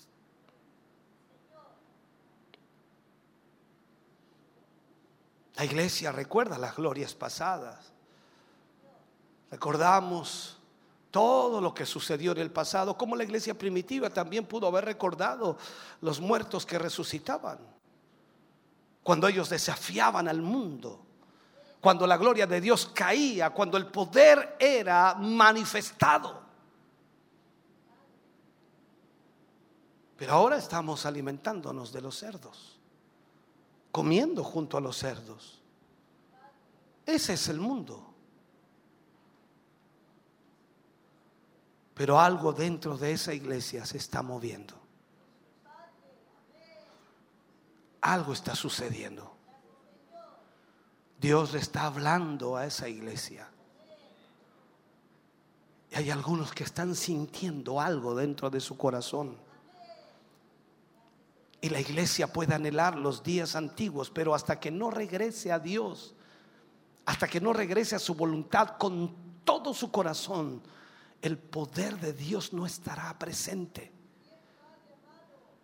Usted y yo debemos entender que el poder de Dios es el producto del Espíritu Santo de Dios en la iglesia. Y, esto, hermano querido, no te sigue si tú eres indiferente a Dios. Recuerda lo que dice Jesús como una forma práctica. Este poder o estos milagros o esta obra la harán los que creen en mi nombre. Esto es lo que tú tienes que entender. Si tú caminas con Él, Él caminará contigo. La iglesia debe reconocer que ha permitido cosas que Dios no permite. Y por nuestras acciones Hemos dicho que Dios se ha relajado en este tiempo. Hemos dicho que Dios como que ha cambiado en estos días, pero Dios es el mismo. Él no cambia. Él sigue siendo el mismo. Los que hemos cambiado somos nosotros y necesitamos volver a esa realidad. Lo que Él ha decretado desde el principio es lo mismo que debe suceder hoy. La iglesia ha cambiado. Dios no ha cambiado. La iglesia está mirando viscamente, está ciega espiritualmente. No ve nada. Y la religiosidad ha provocado que una tela esté frente a sus ojos y no le permita ver la realidad. Hoy día la religiosidad tiene a muchos ciegos espiritualmente, porque tenemos los dogmas, las formas, las maneras y nos ciegan ante cualquier mover de Dios o lo que Dios quiera hacer. Y hoy día lo que la iglesia dice que está bien, está mal. Y esto es un producto de la propia mente y a menos que nos arrepintamos y, Dios quite las escamas de nuestros ojos, como lo hizo con Saulo de Tarso, seguiremos caminando en la oscuridad y en la debilidad de nuestra carne. ¿Sabe? Hay algunas cosas de las que Dios está cansado, hastiado, voy a llamarlo así, aunque sé que usted y yo sabemos que Dios no se cansa. Porque si Él se cansara, uh, Dios está cansado de esos servicios de reconciliación donde le susurramos que sentimos lo que hemos hecho y después salimos para hacerlo otra vez. Dios está cansado que le digamos que hemos pecado por no orar y luego nos vamos y seguimos sin hacerlo. Dios está cansado de nuestro trato con la palabra de Dios como si fuera cualquier otro libro. La consagración demanda que cumplamos con lo que ofrecemos y con nuestros votos. Cuando fueres a la casa de Dios, acércate más para oír que para ofrecer el sacrificio de los necios. Dios no se complace si tú no cumples lo que prometes. No hay pecado más malo, hermano querido, como la indiferencia y la falta de oración. Nada destruye más nuestro carácter y lo que somos en realidad como la falta de oración. Volvamos a Sansón por un momento. Sansón se paró en el salón con la multitud impía. La multitud con la que se había juntado en los últimos días de su vida. Y a pesar de que Sansón no podía ver con sus ojos físicos, espiritualmente captaba lo que estaba sucediendo y comenzó a verlos tal y cual como eran. Tú puedes estar jugando con el mundo. Quizás tú has unido tu vida al mundo. Pero Dios va a quitar las escamas de tus ojos. Dios va a quitar esa venda. En cualquier momento Él lo hará. Y vas a ver lo que realmente son ellos. O lo que has estado viviendo en medio de esa multitud. Sansón se quedó sin ojos sin fuerza. Lo perdió todo.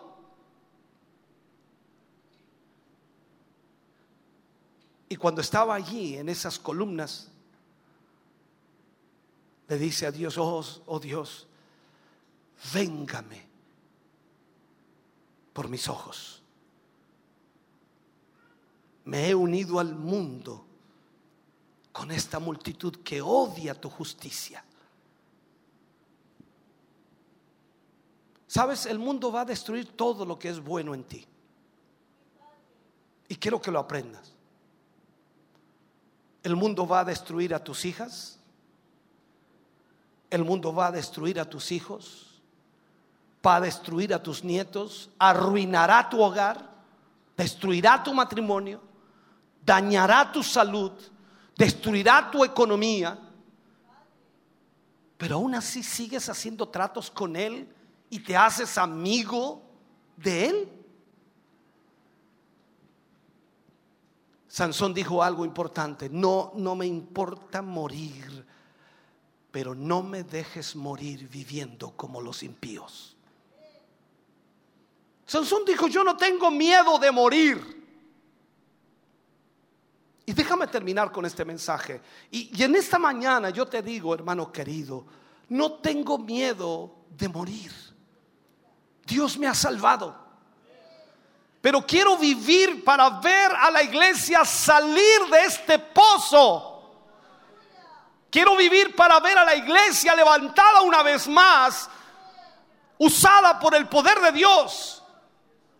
Yo estoy cansado de que el, mundo se burle de nosotros y cansado de ver a los demonios divirtiéndose en la iglesia. Hay gente que está consagrándose nuevamente al Señor. Hay gente que está despertando una vez más. Hay gente que está abriendo sus ojos espirituales. Los hombres, las mujeres se están arrepintiendo. Hombres y mujeres que están volviéndose a Dios.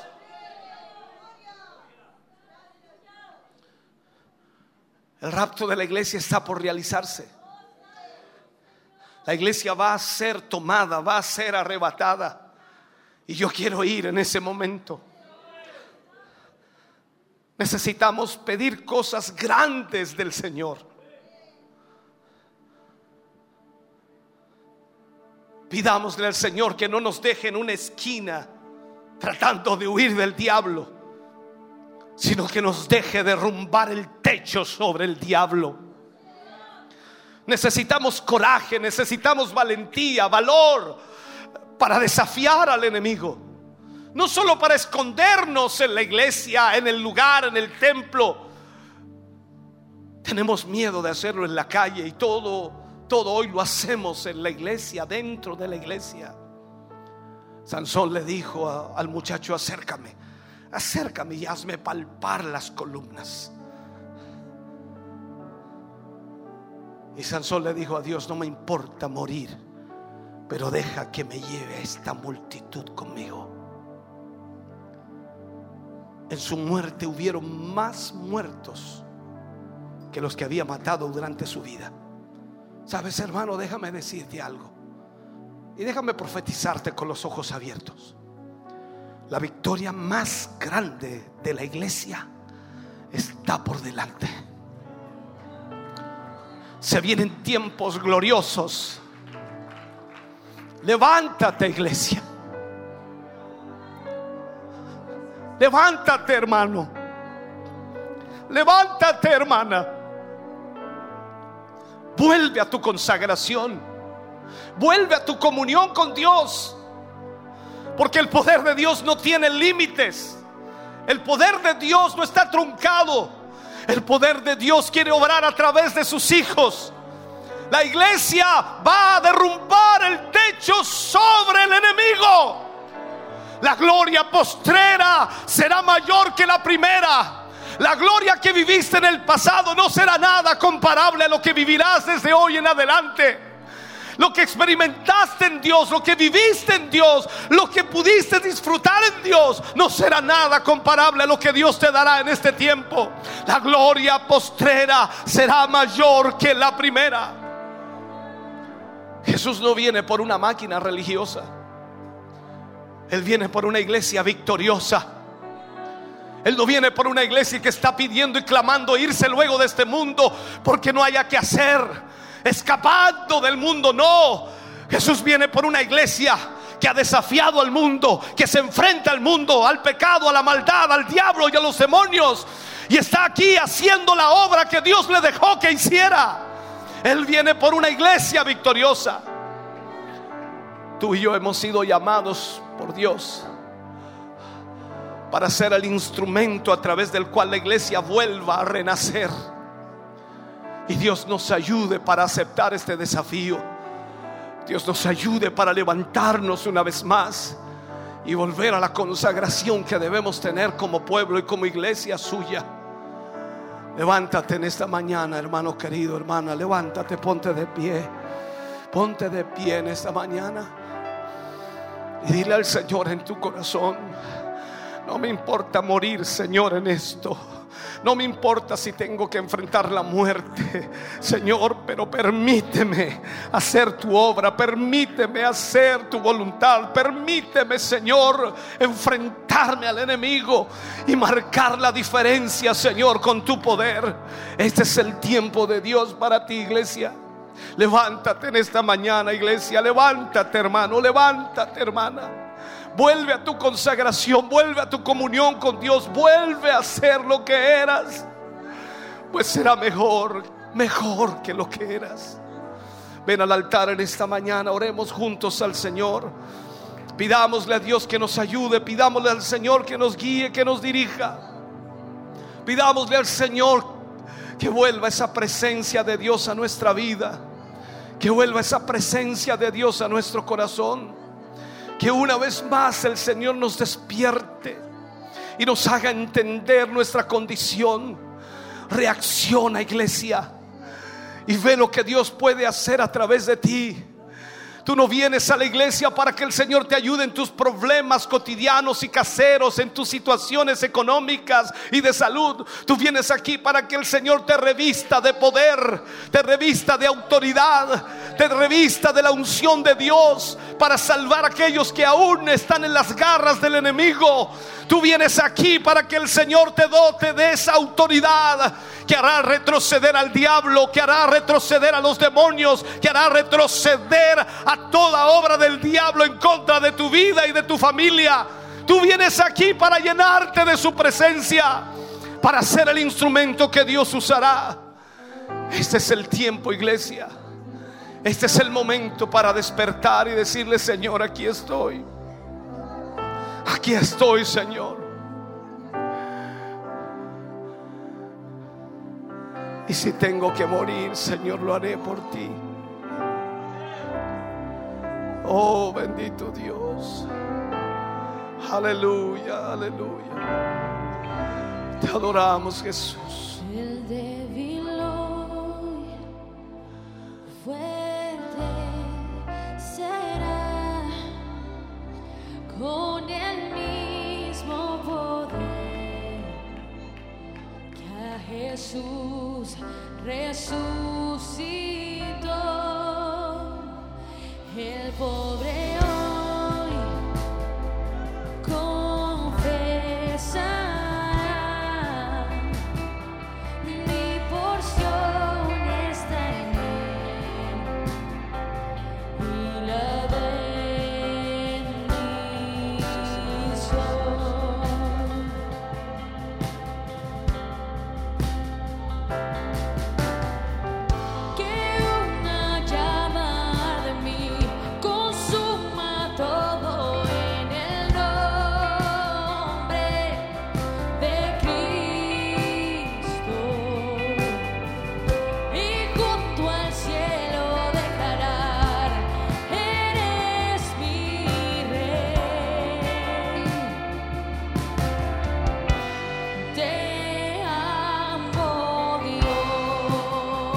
Vamos, al Señor.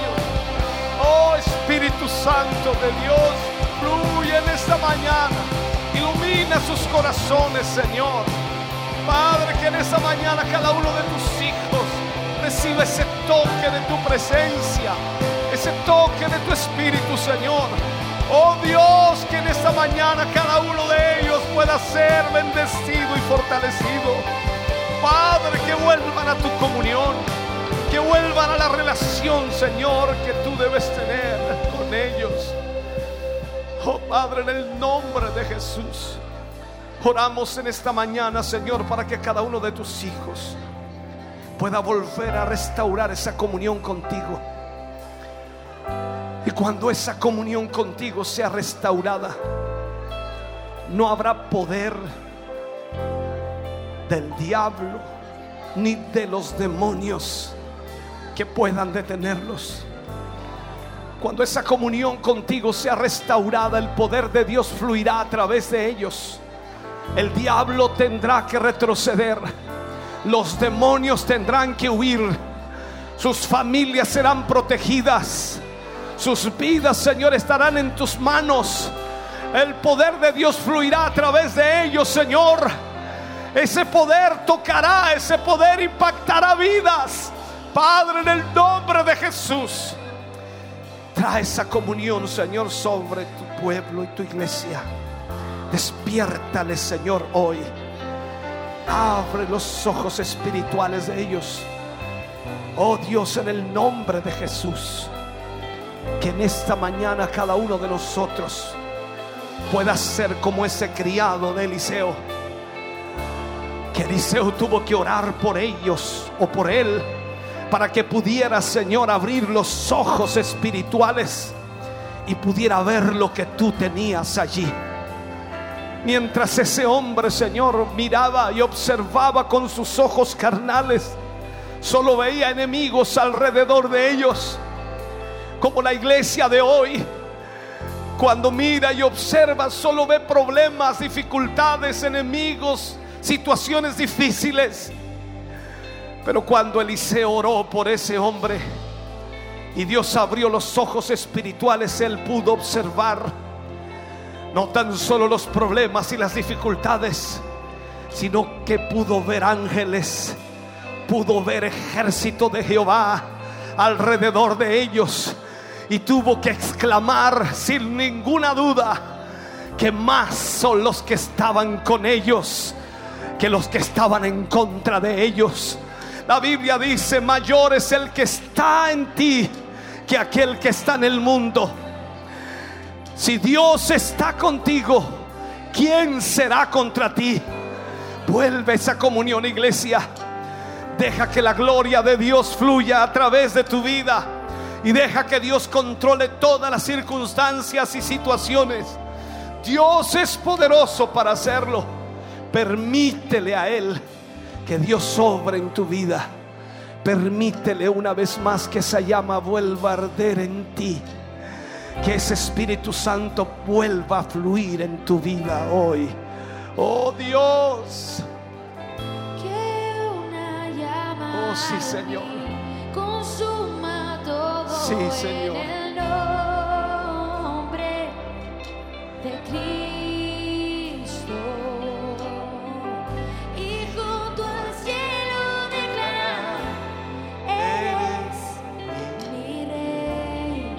Oh, sí.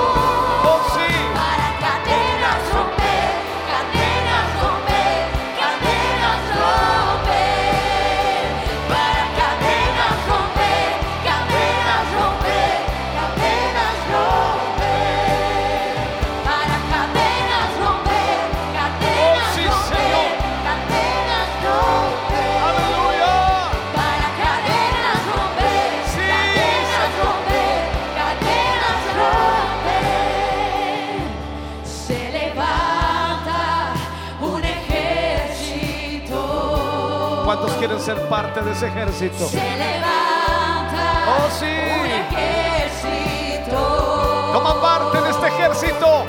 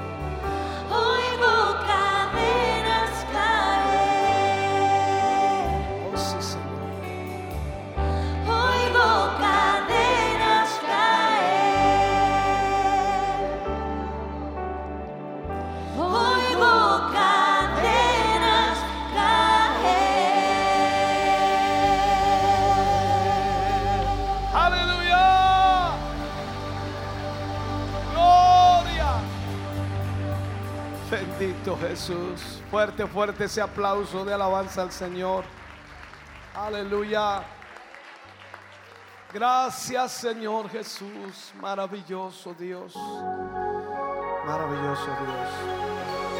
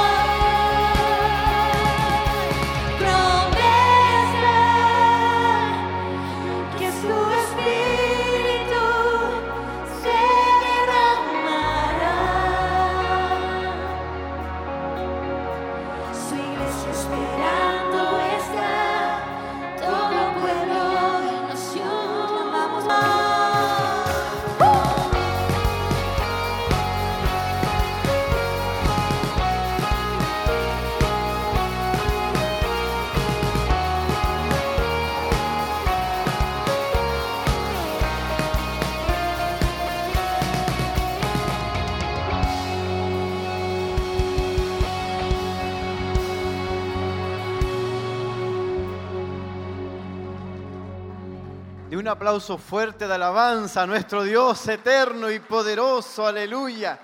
Damos gracias al Señor por la bendición que hoy hemos recibido. Amén. Le damos la gloria a Dios. Gloria a Dios.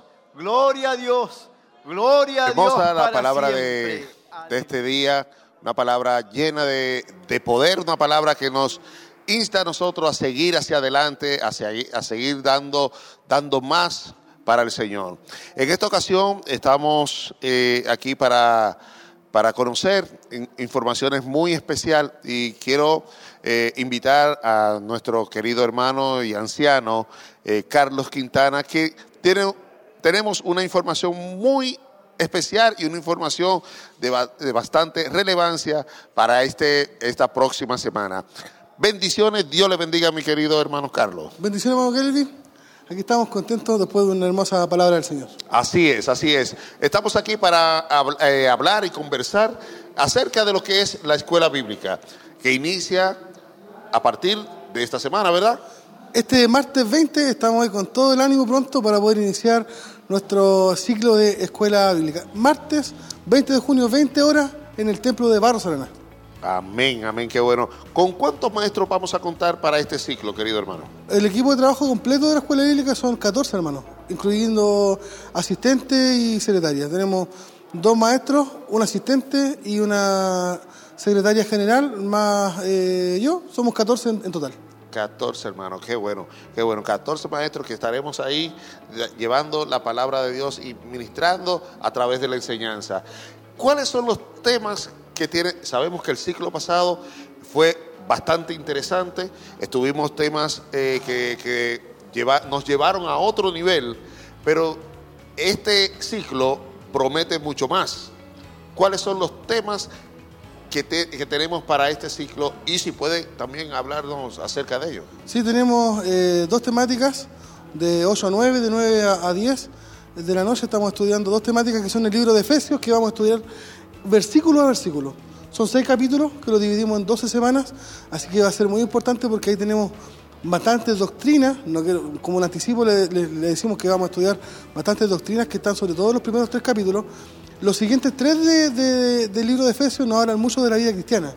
Así que vamos a estudiar, como les digo, versículo a versículo, los seis capítulos del libro de Efesios. La segunda temática es hermenéutica, que nos enseña cómo poder nosotros interpretar mejor la, palabra de Dios. Van a haber palabras medias complicadas que estaríamos estudiando, como eh, el eufemismo, como la hipérbole, eh, vamos a, estudiar también eh, las parábolas y cada una de las herramientas que nos proporciona el estudiar la palabra del Señor, porque como dice el título de una clase, debemos interpretar bien para enseñar bien.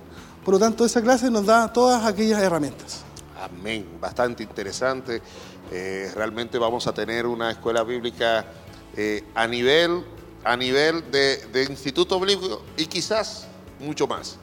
Eh, realmente va a ser, va a ser muy, muy edificante. Hermano, ¿cómo estarán distribuidas las clases en la escuela bíblica? Tenemos clases para todas las edades, por eso que tratamos de hacer de la escuela bíblica algo familiar. Nadie queda sin enseñanza. Desde los niños tenemos la, clase número uno para eh, niños hasta los 8 años. Luego vienen los adolescentes hasta 13 años, los jóvenes desde 14 años hasta 20 y luego está la clase de damas y la clase de varones. Por lo tanto, tenemos cinco clases donde abarcan todas las edades para hacer, como le decía, de la escuela bíblica algo familiar. Además, tenemos eh, la clase online que se pueden conectar todos nuestros hermanos. Está ella eh, pensando principalmente en todos los hermanos que son de los locales. Ellos no tienen culto los días martes, esperamos también que puedan sumarse. Y también en todos los hermanos que están eh, alejados de la ciudad. Tenemos nosotros en nuestra iglesia hermanos que viven a 10, a 12, hasta 50 kilómetros de lejos que vienen a nuestros cultos eh, y para ello está pensado. Además también todos los hermanos que están de forma constante, que en algunas semanas están enfermos, no pueden llegar al templo, se pueden conectar ahí vía online. Amén, amén. Sabemos que en la, escuela bíblica cada, en cada ciclo va a ir eh, remontando nuevas alternativas y nuevas y nuevos eh, métodos de aprendizaje. Pero, eh, ¿cuáles son las novedades que tiene este ciclo y cuáles son los desafíos para el futuro? Bueno, para este ciclo tenemos en especial dos novedades bien importantes. La primera es que en la clase online que le, que le contaba, vamos a tener por separado hombres y mujeres. En el ciclo anterior, la clase online era una sola en general para todos los hermanos. La ventaja que va a tener este ciclo es que las damas y los varones van a estar conectados con sus maestros y con sus compañeros siempre. Así que va a haber clases separadas. Estamos ahí, hermanos, eh, haciendo harto empeño para poder que salga todo bien. El día lunes vamos a estar probando todos los equipos que hemos adquirido. Y la otra novedad que tenemos, que es un logro maravilloso, que es propio del equipo completo de trabajo, hemos estado trabajando hace dos semanas ya en una guía de estudio para el alumno. Una libreta maravillosa que va a salir eh, el día martes justo, eh, para la primera clase ya va a estar disponible. Esa es una novedad que tenemos y que será maravillosa, donde los alumnos podrán llegar con ventaja a la clase. Esa libreta trae toda la introducción, todo eh, el título de la, de, principal de la lección, los subtítulos que se van a enseñar y las referencias trae esa hermosa guía de estudio que es para el estudiante. Así es, es decir, que los hermanos antes de llegar a la clase ya pueden tener una previa de, lo que va a ser. Y bueno, bastante interesante, mi querido Esto nos va a llevar a subir el nivel de los maestros, porque los alumnos van a llegar aventajados, van a saber qué se les va a enseñar, seguramente con esas citas bíblicas que ellos van a estudiar en familia en la casa, van a salir dudas, van a llegar con sus preguntas tal vez escritas, por lo tanto estamos llamados como, como maestros de las clases a poder estudiar mucho más para poder subir también el nivel, como usted decía, estamos muy preocupados de en cada ciclo ir subiendo eh, el nivel de aprendizaje de tanto los alumnos como de los maestros. Qué bueno, mi querido hermano, qué bueno. Eh, para este, este nuevo ciclo, ¿hay requisitos esenciales para, para certificarse o será la misma temática de- del ciclo pasado? La invitación siempre es abierta a todos los hermanos que se congregan junto a nosotros, a poder aprender. No, privamos a nadie de poder aprender. Lo que sí tenemos requisitos para la certificación, como usted bien decía, ¿cuál es el requisito de, de- aquello? Es responder todos los cuestionarios. Cada semana hacemos nosotros una evaluación eh, que no es tan difícil, eh, eh, sumamente llevadera, pero necesitamos el compromiso de cada uno de los hermanos. Para certificarse ponemos algunas reglas como asistir más del 70% a las clases y responder sí o sí todos los cuestionarios ya que estamos enviando cada semana la materia completa de lo que estamos estudiando. Si usted cumple con esos requisitos, al final de la semana 12 estaremos eh, certificando ahí junto a nuestro obispo, junto a nuestra pastora, eh, a todos nuestros hermanos que pasan estas clases de Efesios y hermenéutica. Qué bueno, qué bueno. Bueno, la invitación realmente a todos nuestros hermanos y, y hermanos de la congregación y también de los locales a que estén pendientes este martes a partir de las 20 horas estaremos iniciando nuestro nuevo ciclo de escuela bíblica. Querido hermano Carlos, muchas gracias, muchas bendiciones eh, para todo el equipo realmente de escuela bíblica y eh, la invitación está hecha para todos nuestros hermanos, como usted dijo. Así que eh, algunas palabras finales. Para finalizar, más que nada, invitar a todos nuestros hermanos, desde los hermanos que son nuevos hasta nuestros hermanos que son líderes de área, están muy invitados cordialmente para que juntos aprendamos de la palabra del Señor. Eso es muy importante. Acá los maestros no lo sabemos todo y se da una instancia bonita allí para poder compartir experiencias y poder aprender de la palabra de Dios. Así que les esperamos este día martes y para despedirme, agradecer a todo el equipo de trabajo que que nuestro obispo nos ha permitido tener estas 14 personas, cada una de ellas hay un sacrificio allí inmenso y están dispuestos a dar lo mejor de lo mejor. Así que esperamos este día martes a recibir, ojalá, una... Yo eh, me gustaría tener 200 personas Amén. estudiando la palabra. Amén. Esperamos que todas las familias puedan animarse y le recibiremos este día martes con mucho gozo y con mucha alegría. Amén. Dios le bendiga mucho, mi querido Ah, hermano Carlos. Nuestro hermano Carlos, anciano de- de- de- del corporativo Siloé y director de lo que es la escuela bíblica, eh, nos daba los puntos esenciales para este martes que inicia nuestro nuevo ciclo de escuela bíblica. Muchas bendiciones a todos los que hacen posible este gran, este gran esfuerzo de aprender de la palabra. Eh, continuamos, mi querida hermana María. Estamos, eh, bueno, viendo esta, este hermoso mensaje que, que el Señor nos trajo en el día de hoy. Así es, bueno, estábamos en la serie El Camino al Poder, el- la iglesia, Sansón tipo de la iglesia, parte 2, jueces 16:30. Sin duda eh, nos habló fuertemente el Señor esta palabra la semana pasada, esta semana. Eh, nosotros como iglesia muchas veces hemos avergonzado a nuestro Señor Jesucristo, a quien representamos. Hemos pisoteado la sangre de Cristo sin saber eh, la magnitud de aquello. Yo creo que es el tiempo de aquellos muchos hermanas, hermanos que un día estuvieron eh, enseñando como profesores en la escuela bíblica, como mm, también coristas, que hoy día no están en la iglesia por algún otro motivo, pero yo creo que hoy día nos habló fuertemente el Señor y es tiempo de volvernos a Él de todo nuestro corazón. Ya no hay tiempo, hermano, es muy poco el tiempo que está quedando para que la iglesia sea arrebatada.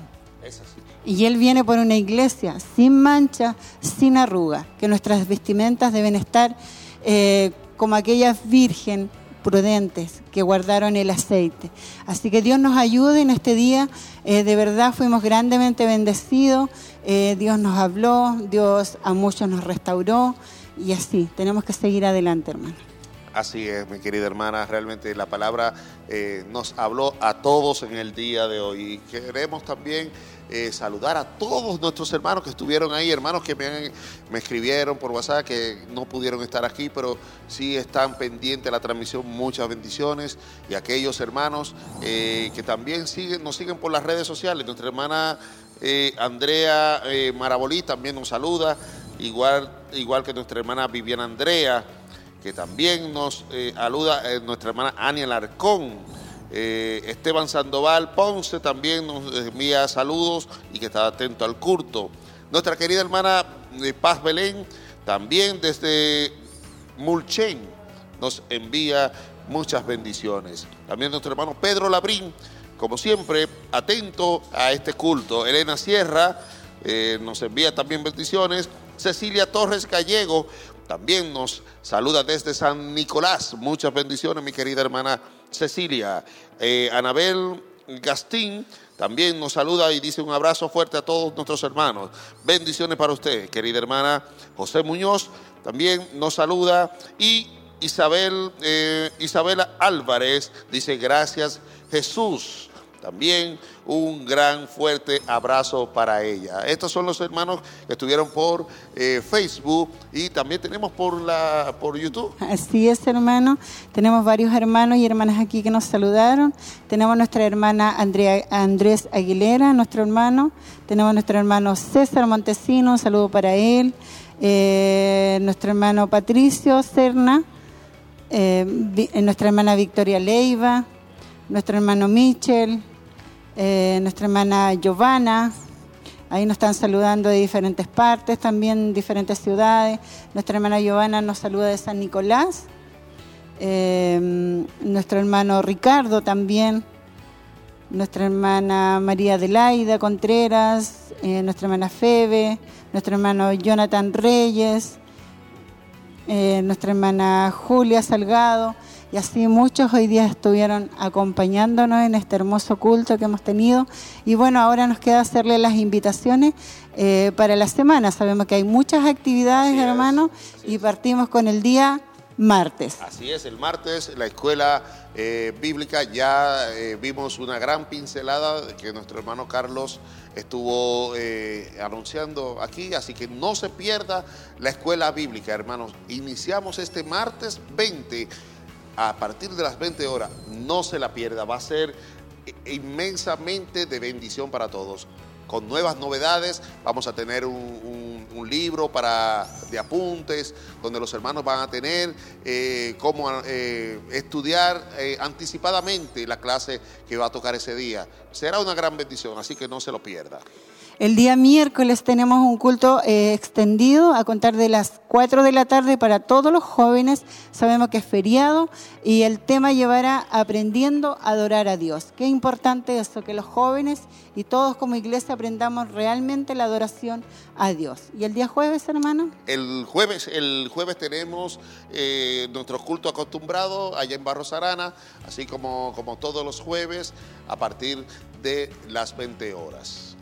Así es. Y el día viernes tenemos una invitación extendida para todas las damas de Siloé a contar de las 12 de la noche que comenzará la vigilia y desde las 10 de la noche estará abierto el templo. Así que el 23, 23, el viernes 23, en Barros Arana 436, usted no se pierda esta bendición de poder estar todas juntas adorando al Señor y especialmente intercediendo por nuestra ciudad, por nuestra nación, por nuestras familias. Va a haber mucho y el primer tema lo estará dando nuestro obispo. Amén, amén. El, vier- el sábado, nuestro gran esperada, nuestra gran noche esperada de Noche de Milagros, sábado 24 a partir de las 19 horas, aquí en el Templo Corporativo Camino Pinto, kilómetro 14, Callejón Bustamante, Noche de Milagros. Así que no se lo pierda este sábado 24 de junio. Y así como usted dice, el día domingo, ya terminando la semana, tenemos nuestro culto de celebración a contar de las 10 de la mañana en el Templo Corporativo Callejón Bustamante, kilómetro 14, camino a Pinto. Para que usted no se pierda, no se quede en casita, desde ya se prepare y todos juntos podamos adorar a nuestro Dios que cada día Él nos regala, sus misericordias son nuevas cada mañana. Aun cuando le fallamos, como hablaba hoy día el mensaje, aún vivimos por misericordia. Amén, amén. Bueno, mi querida hermana, esos fueron los anuncios de la semana y las actividades que tenemos para, para toda esta semana. Así que lo único que nos resta es realmente despedirnos y darle la gracia a nuestro Dios por este lindo y hermoso Día de los Padres, aquí con- junto con todos nuestros hermanos. Así es. Bueno, yo me despido, hermano Kelvin, sin antes agradecer a todos los jóvenes, los camarógrafos, eh, todos aquellos que de- trabajan detrás de cámara, que son muchos jóvenes, que el Señor les pueda bendecir, guardar y que tengan una hermosa semana y así todos nuestros hermanos que nos estuvieron acompañando, también un gran abrazo y un saludo grande para todos ustedes, que tengan una excelente semana. Así es, así que Dios le bendiga, muchas bendiciones y Maranata, Cristo viene. Amén.